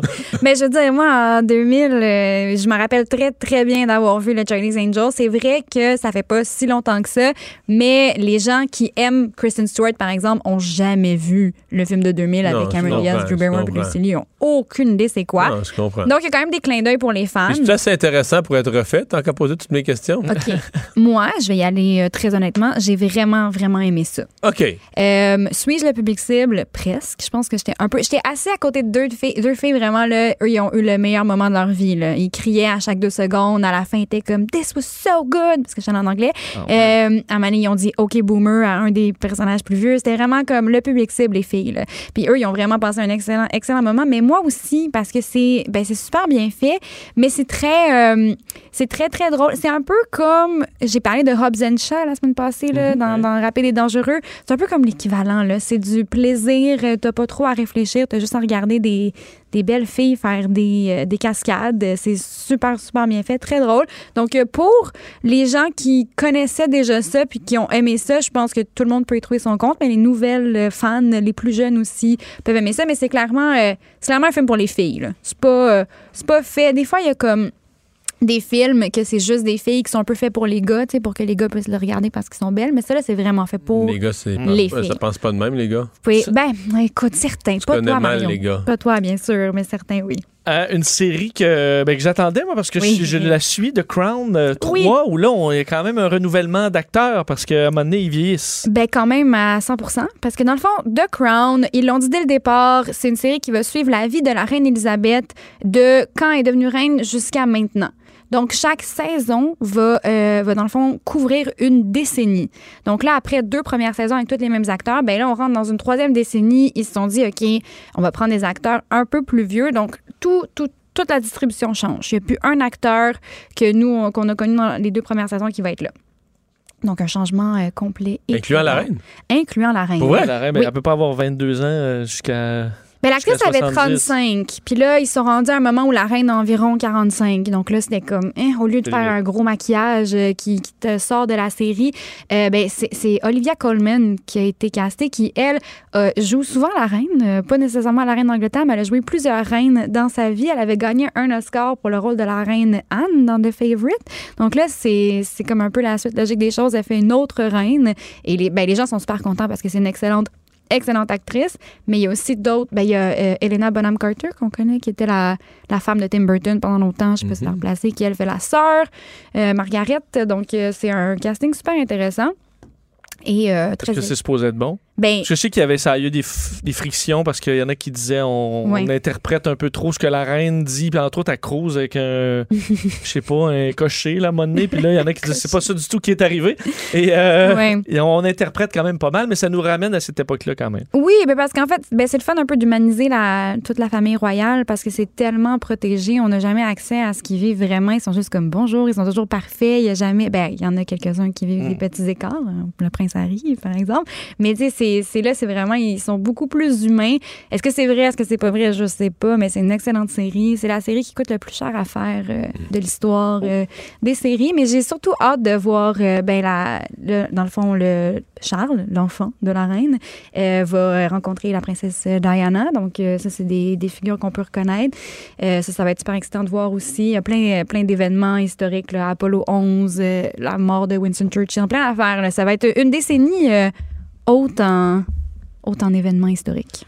Et finalement, une nouvelle chaîne euh, cette semaine qui a fait jaser pas mal. Disney qui lance sa chaîne. Ouais, Disney Plus, euh, qui a été lancé mardi, il y a eu comme 10 millions d'inscriptions dans la première journée, mais il y a eu plein de problèmes. là. Il y a plein de gens qui disaient qu'ils n'étaient pas capables de login. Euh, moi, encore aujourd'hui, deux jours plus tard, il y a certains trucs qui fonctionnent pas. Je pense qu'ils ont peut-être lancé ça un peu trop vite ou ils s'attendaient pas à avoir ce volume-là, mais c'est déjà un succès. Là, il faudrait savoir s'ils vont être capables de fournir parce qu'il n'y a pas encore énormément de contenu original. Il y en a pas mal. là. Les gens parlaient beaucoup de la série Star Wars euh, de Mandalorian. Ouais, mais ce que j'entends, c'est que nonobstant le contenu original, Mhm. les gens s'abonnent pour la quantité de contenu Disney, même si c'est pas original, puis même si on l'a vu deux fois. Puis... Ben c'est ça, c'est c'est comme c'est les classiques là. Maintenant que Disney possède, euh, ben on le sait là, Star Wars, Marvel, Pixar, il y a- on a comme les Simpsons. les Simpsons, on a comme pas le choix de s'abonner presque. On dirait qu'à chaque semaine je parle d'une Ben nouvelle oui, on a le plateforme là, mais on a le choix. Mais si, si Parce on moi, je suis veut- abonné à rien de ça. Ah bravo. Comment je suis bien, là. Moi, je suis abonnée à tout, puis je sais plus quoi faire de mes soirées. Non, mais ça, c'est ouais, c'est surtout là pour les films Disney qu'on qu'on veut absolument pouvoir voir et revoir que ça vaut la peine. Mario Dumont. Il s'intéresse aux vraies préoccupations des Québécois. La santé, la politique, l'économie. Le retour de Mario Dumont. La politique, autrement dit. Alors, il y avait un recours, c'était l'Association canadienne pour les armes à feu qui euh, voulait contester le registre, le nouveau registre québécois euh, des armes. Mais euh, ce matin, il y a eu une décision de la Cour suprême. On n'a même pas l'intention d'entendre cette, cette demande d'appel. Donc, on va parler tout de suite avec Guy Morin, président du collectif Toutes, Tous contre le registre québécois des armes à feu. Bonjour, M. Morin. Bonjour, M. Dumont. Déçu, surpris de cette décision? Euh, je vous dirais surpris et dessus, plus ou moins. Écoutez, on savait qu'on avait peut-être une chance sur deux de que ça passe ou ça passe pas. Euh, mais je vous dirais, comme euh, la plupart des propriétaires qui n'ont pas enregistré ou que ils ont enregistré peut-être une ou deux armes, je pense qu'on est déjà passé à d'autres choses, nous autres. Fait que c'était pas si grave que ça. OK. Donc, on, on accepte que le registre est là pour rester. Oh oui, le registre est là pour, euh, pour rester, comme Geneviève Guilbeault a dit. Et Comme Geneviève Guilbeault a dit, s'il n'y a pas d'armes enregistrées, il n'y a pas de registre. Donc, euh, je vous dirais que comme le PL 25 avec les fameux irritants, euh, je vous dirais que demain matin, il n'y aura pas plus de monde qui vont enregistrer leurs armes. là. Et- vous avez quoi comme portrait? On dit qu'il y en a quand même un peu plus de la moitié qui les ont enregistrés. Ben, un peu plus de la moitié, encore là, c'est drôle à dire, mais on dit à peu près qu'il y a environ euh, moins de 800 000 armes enregistrées, mais on se fie toujours au chiffre de 2012 qui était de 1,6 million. Mais c'est parce qu'on est rendu en 2000, euh, ben, bientôt 2020. Fait que si on y va selon les chiffres de vente dans ces années-là, on devrait être rendu à 2,1, 2,2 millions. Fait qu'il en manque quand même une bonne, une bonne, une bonne gang, là. Des gens, donc, qui, quoi, qui, qui sont pas au courant ou qui veulent rien savoir du registre puis qui s'en foutent puis qui n'ont pas l'intention d'inscrire leur arme? Ah bon, ben, je vous dirais qu'il y en a un peu de toutes sortes. Je vous dirais que oui, il y en a beaucoup qui ont décidé qu'ils n'enregistraient pas leurs armes tout simplement. Il y en a qui ont décidé qu'ils enregistraient seulement les armes qu'ils prenaient le plus souvent pour pas avoir de troubles. Donc, peut-être une ou deux, et malgré le fait qu'il y en a peut-être une dizaine euh, présentement à la maison. Et oui, il y a beaucoup de gens présentement qui sont mal informés, qui ne savent pas qu'il y a un registre québécois. Ça a l'air curieux, mais il y en a, encore qui pensent qu'il existe encore un registre canadien. Fait que c'est, c'est sûr qu'il y a encore beaucoup d'éducation à faire avant d'être vraiment capable de l'appliquer euh, comme du monde, si un jour ils veulent bien l'appliquer. Là, pour l'instant, euh, parler de l'appliquer, le gouvernement ne semble pas être trop sévère à donner des contraventions. La dernière fois qu'il y a eu un reportage là-dessus, il n'y avait eu aucune contravention d'émise. En fait, ça soulevait quasiment même la question est-ce que est-ce qu'on l'applique vraiment, la loi? C'est quoi votre perception, vous? Ben, présentement, elle n'est absolument pas appliquée. Euh, nous, on voit les gens sur le terrain qu'il y a personne qui, euh, qui, qui se fait qui se fait euh, vérifier pour ça. Euh, les agents de la faune que, à qui on parle, les agents de la Sûreté du Québec nous disent qu'ils ne l'appliquent pas. Euh, quand il y a des, euh, des genres de barrages routiers au niveau, quand, quand il y a eu des débuts de chasse, ils ont vérifié, voir l'entreposage des armes à feu, ils ont vérifié, voir si les permis étaient valides au niveau du PPA, mais ça arrêtait là. Il n'y a pas eu aucune question au niveau de l'enregistrement. Moi, ce que je pense, c'est que le gouvernement sait très bien que cette loi-là, c'est une mauvaise loi qui ne passe pas présentement dans la majorité propriétaire. Et moi, ce que je crois, c'est qu'ils ont, peur qu'il arrive des accidents, donc euh, ils vont de façon euh, délicate. Euh, puis présentement, ils ne l'appliquent pas. Donc, vous n'êtes pas désarçonné par le jugement de la Cour suprême? Oh, pas du tout, pas du tout. La, la vie continue, puis comme je vous dis, je pense que ceux qui avaient enregistré leurs armes les ont toutes, les ont toutes enregistrées le 30 au soir au mois de janvier. Et depuis ce temps-là, euh, il n'y a pas grand monde qui ont, qui ont fait, euh, qui ont fait les, les demandes. là. Guy Morin, merci d'avoir été là. Le retour de Mario Dumont. Pour nous rejoindre en studio, Studio à commercial cube.radio. Appelez ou textez 187 Cube Radio. 1877 827 2346. Chronique politique avec Emmanuel Latraverse. Bonjour, Emmanuel. Bonjour. Donc, deux rencontres en deux jours pour M. Trudeau avec euh, des chefs qui pourraient lui permettre de, de gagner ses votes parce qu'il est minoritaire. Il a besoin d'un appui à chaque fois à la Chambre des communes. Yves-François Blanchette du Bloc, euh, Jack Metzing euh, des euh, néo-démocrates. Qu'est-ce qu'on retient de ces deux rencontres? Oui, parce que ce qui est fascinant, c'est qu'il n'a besoin de l'appui que l'un des deux, hein, pour euh, pour faire passer, euh, pour survivre un vote de confiance ou faire faire passer sa législation. Ce qui est fascinant, c'est de voir le contraste en termes d'approche, moi je pense, entre le bloc québécois et euh, et le NPD. François Blanchet est sorti de là, de cette rencontre avec M. Trudeau, en disant que oui, il y a plein d'enjeux sur lesquels il peut y avoir des terrains d'entente, que ce soit la lutte contre les changements climatiques, euh, la compensation pour euh, les producteurs laitiers, la gestion de l'offre, euh, augmenter le revenu disponible pour les aînés, etc. Et donc, Monsieur euh, Blanchet qui vraiment tend la main là, à Monsieur Trudeau en disant que lui, sa ligne, c'est pas de chercher des querelles, mais finalement là, de trouver des terrains d'entente. Si c'est bon pour le Québec, ça me va. La ligne est très basse. Hein? Alors que pour Monsieur Singh, lui, c'est exactement le contraire. Lui essaie de faire monter les enchères en disant que pour l'instant, ce que M. Trudeau met sur la table, c'est pas suffisant, que c'est pas un, faux début d'assurance médicaments nationale qui va fonctionner, mais que c'est un programme entier comme tel que lui le promet. Et donc, il y, en, y en a un qui est en mode demande et affrontement, l'autre est en mode euh, conciliation. C'est pas surprenant. M. Blanchet est très conscient du mandat qu'il a eu des Québécois, là, qui est plutôt d'être un chien de garde contre des excès d'Ottawa. Euh, alors que M. Singh, lui, pour défendre la pertinence du NPD euh, dans une situation minoritaire, doit réussir à convaincre l'électorat qu'il a amené M. Trudeau à dépenser davantage et à être plus à gauche qu'il ne l'est normalement. Et donc, ça, c'est assez intéressant. Est-ce que M. Singh n'est pas en train de surévaluer sa marge de manœuvre et son, son pouvoir de négociation? Je pense que la question se pose très certainement à court terme. Ouais. Mais on s'est posé la question euh, en début d'émission, euh, en passant sur cette nouvelle-là avec Vincent, on s'est posé la question. euh, mettons que Justin Trudeau, euh, et probablement que c'est pas dans son intérêt, mais mettons qu'il décidait de, de donner un bon coup au NPD et, et d'humilier un peu Jack Metzing, puis il disait ces trois demandes là, non, non, puis non. il fait Eh quoi, ben, monsieur? Il fait quoi, monsieur Singh? Ben, M. Singh, il se lève, il s'indigne, puis il vote contre le discours du front. Tant que M. Euh, Legault, euh, Tru- Trudeau est convaincu d'avoir l'appui du Bloc québécois, ça Ouais. s'arrête là.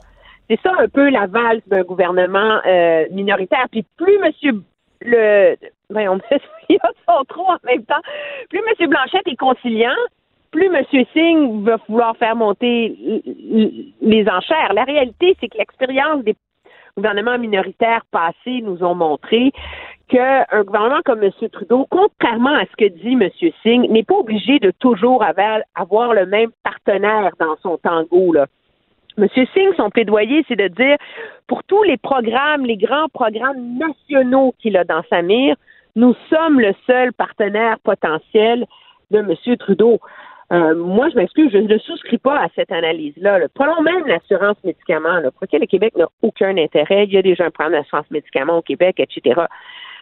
Si M. Trudeau est prêt à donner au Québec euh, un droit de retrait avec compensation, là, Avec quelques centaines de millions ou quelques milliards, euh, un chèque, là, on va le je prendre. veux dire, re- redonner au Québec sa juste part là, du programme. Là. Penses-tu vraiment que M. Blanchette va se lever et qu'il va voter contre? Alors, ça va être intéressant de voir comment est-ce que M. Singh joue cette partie-là. En même temps, moi, je pense que M. Singh n'a pas intérêt à trop facilement s'entendre avec le Parti libéral non plus, parce que là, les électeurs vont se dire, ben, pourquoi voter NPD dans ce cas-là? Tu sais, aussi bien voter libéral. là. Hmm. Mais, mais dans le cas de M. Trudeau, est-ce qu'il n'y a pas quelque chose au, Canada anglais, est-ce qu'il n'y a pas un malaise? Mettons que, mettons que ça part comme ça, que le NPD fait monter les enchères, et que le bloc est plus raisonnable, puis que Justin Trudeau gagne. là, je fais un scénario hypothétique, mais il fait passer son discours du trône, son premier budget, une coupe de projets de loi importants, des votes cruciaux, toujours avec l'appui du bloc. Et ça peut pas devenir malaisant pour M. Trudeau au Canada anglais, en Alberta, en Saskatchewan, on va dire, bon, ben là, il, il gouverne, euh, le- le- il gouverne en appui avec les séparatistes. Ben, ça, c'est l'affrontement avec l'Alberta en ce moment qui rend ça malaisant, parce que moi, je m'amuse beaucoup à rappeler que le gouvernement Harper a survécu pendant un an et demi grâce à l'appui du Bloc Mais québécois. on dirait que ça hein? paraissait Un pas. On dirait que M. Harper, on dirait que M. Harper jouait ça tellement habilement que ça paraissait pas. Oui, ben faut dire qu'il avait promis dans sa- son programme électoral de donner l'argent du déséquilibre fiscal. Donc, quand il l'a donné, on pouvait pas crier au loup. là. C'était Ouais. dans ses promesses électorales. Puis, il était peut-être plus subtil. Moi, je pense que ce qui vient compliquer la donne pour le Parti libéral de toujours faire affaire avec le Bloc, c'est justement cet affrontement. Et c'est ce ton assez vindicatif qu'a adopté quand même M. Blanchette hier. là. dans la chronique, vouloir mettre de l'huile sur le feu, il a fait assez de pas pire, là, en se demandant, quand on lui a demandé est-ce allait est-ce qu'il y avait des conseils à donner pour lutter contre l'aliénation de l'Ouest, et etc. Euh, Ouais, c'est là-dessus là, ça- euh, ça m'intéresse pas. Puis euh, tant qu'ils vont être obsédés par une extraction du pétrole, ils n'auront pas mon, mon appui. Ça, c'est justement le genre de discours là, qui hérisse les gens Exactement. en Alberta. Euh, médecin spécialiste, commission scolaire qui s'ajoute au dossier de l'immigration, tu te demandes est-ce que la CAQ est trop pressée? Ben, je me pose la question parce que les médecins spécialistes, là, là on a mis un fusil sur leur temple. là, ça prend un- le signe d'une entente possible d'ici demain. Là, sinon, il pourrait avoir une loi spéciale. Là, alors qu'à la même date l'an dernier, on allait attendre en janvier avant d'avoir les résultats finaux euh, d'une étude comparative sur, euh, sur les salaires. Euh, bon, on a beaucoup parlé du fiasco de l'immigration. Et euh, moi, je pense que la question se pose aussi de façon moins cruelle, mais sur la question des commissions scolaires. Là. Euh, on s'entend, on en a déjà parlé, toi puis moi, là. Pas de grands électeurs là, qui vont aller manifester dans les rues pour les commissions scolaires, mais ça veut pas dire que le projet de loi est bien ficelé. Ça veut pas dire qu'il n'y a pas des écueils dedans. Euh, je veux dire, ont donne un gros rôle au parti- à la participation des parents, par exemple, sur des conseils d'administration des nouveaux centres de services. C'est comment c'est difficile de trouver des parents pour siéger au conseil d'établissement d'une école. Effectivement. c'est moins de 2% des parents. Ah, siéger sur un con- conseil des services, ça, ça va être 20 à 40 heures par mois. Il y en a combien des parents qui vont être prêts à faire ça, là? Euh, Est-ce que vraiment on, on est en train, en brassant la structure, d'améliorer la qualité de la diplomation, la qualité de l'éducation? Euh, je pense qu'il y a beaucoup de questions qui sont en suspens, mais le gouvernement est obligé d'aller vite parce que 28 février 2020, c'est la fin des mandats des commissaires scolaires. Ouais, et là, ils sont pris par l'échéance de cette euh, élection scolaire dont ils ne veulent pas. Merci, Emmanuel. Ça me fait plaisir. Au revoir. Et euh, Vincent, donc, euh, oui, on a commencé la journée et on l'a fini comme ça avec cette inondation causée par un bris d'aqueduc dans le métro à Oui, Montréal. la station euh, Square Victoria OACI est réouverte. Ça a été confirmé tantôt par la, la STM. Par contre, le seul la différence, il y a des entrées fermées et d'autres euh, qui sont ouvertes, mais vous faites le tour de la station, vous devriez être capable d'y entrer. C'est qu'il y a eu des problèmes majeurs aujourd'hui à la suite d'une fuite d'eau. En fait, la brise- la- le bris euh, d'une, d'un Il aqueduc doit rester de des 12 petits coins de garde-robe c'est encore humide. Je comprends que les, les aires principales ont fait circuler les passagers. là, On n'a mais- pas fini de nettoyer tout ça, mais au moins c'est fonctionnel. On terminera le nettoyage dans le courant de la nuit. Alors au moins c'est rouvert pour euh, l'heure de pointe, la fin de l'heure de pointe. Merci Vincent, merci à vous d'avoir été là. On se retrouve demain, 15h. Cette émission est maintenant disponible en podcast. Rendez-vous dans la section balado de l'application ou du site cube.radio pour une écoute sur mesure en tout temps. Cube Radio, autrement dit. Et maintenant, autrement écouté.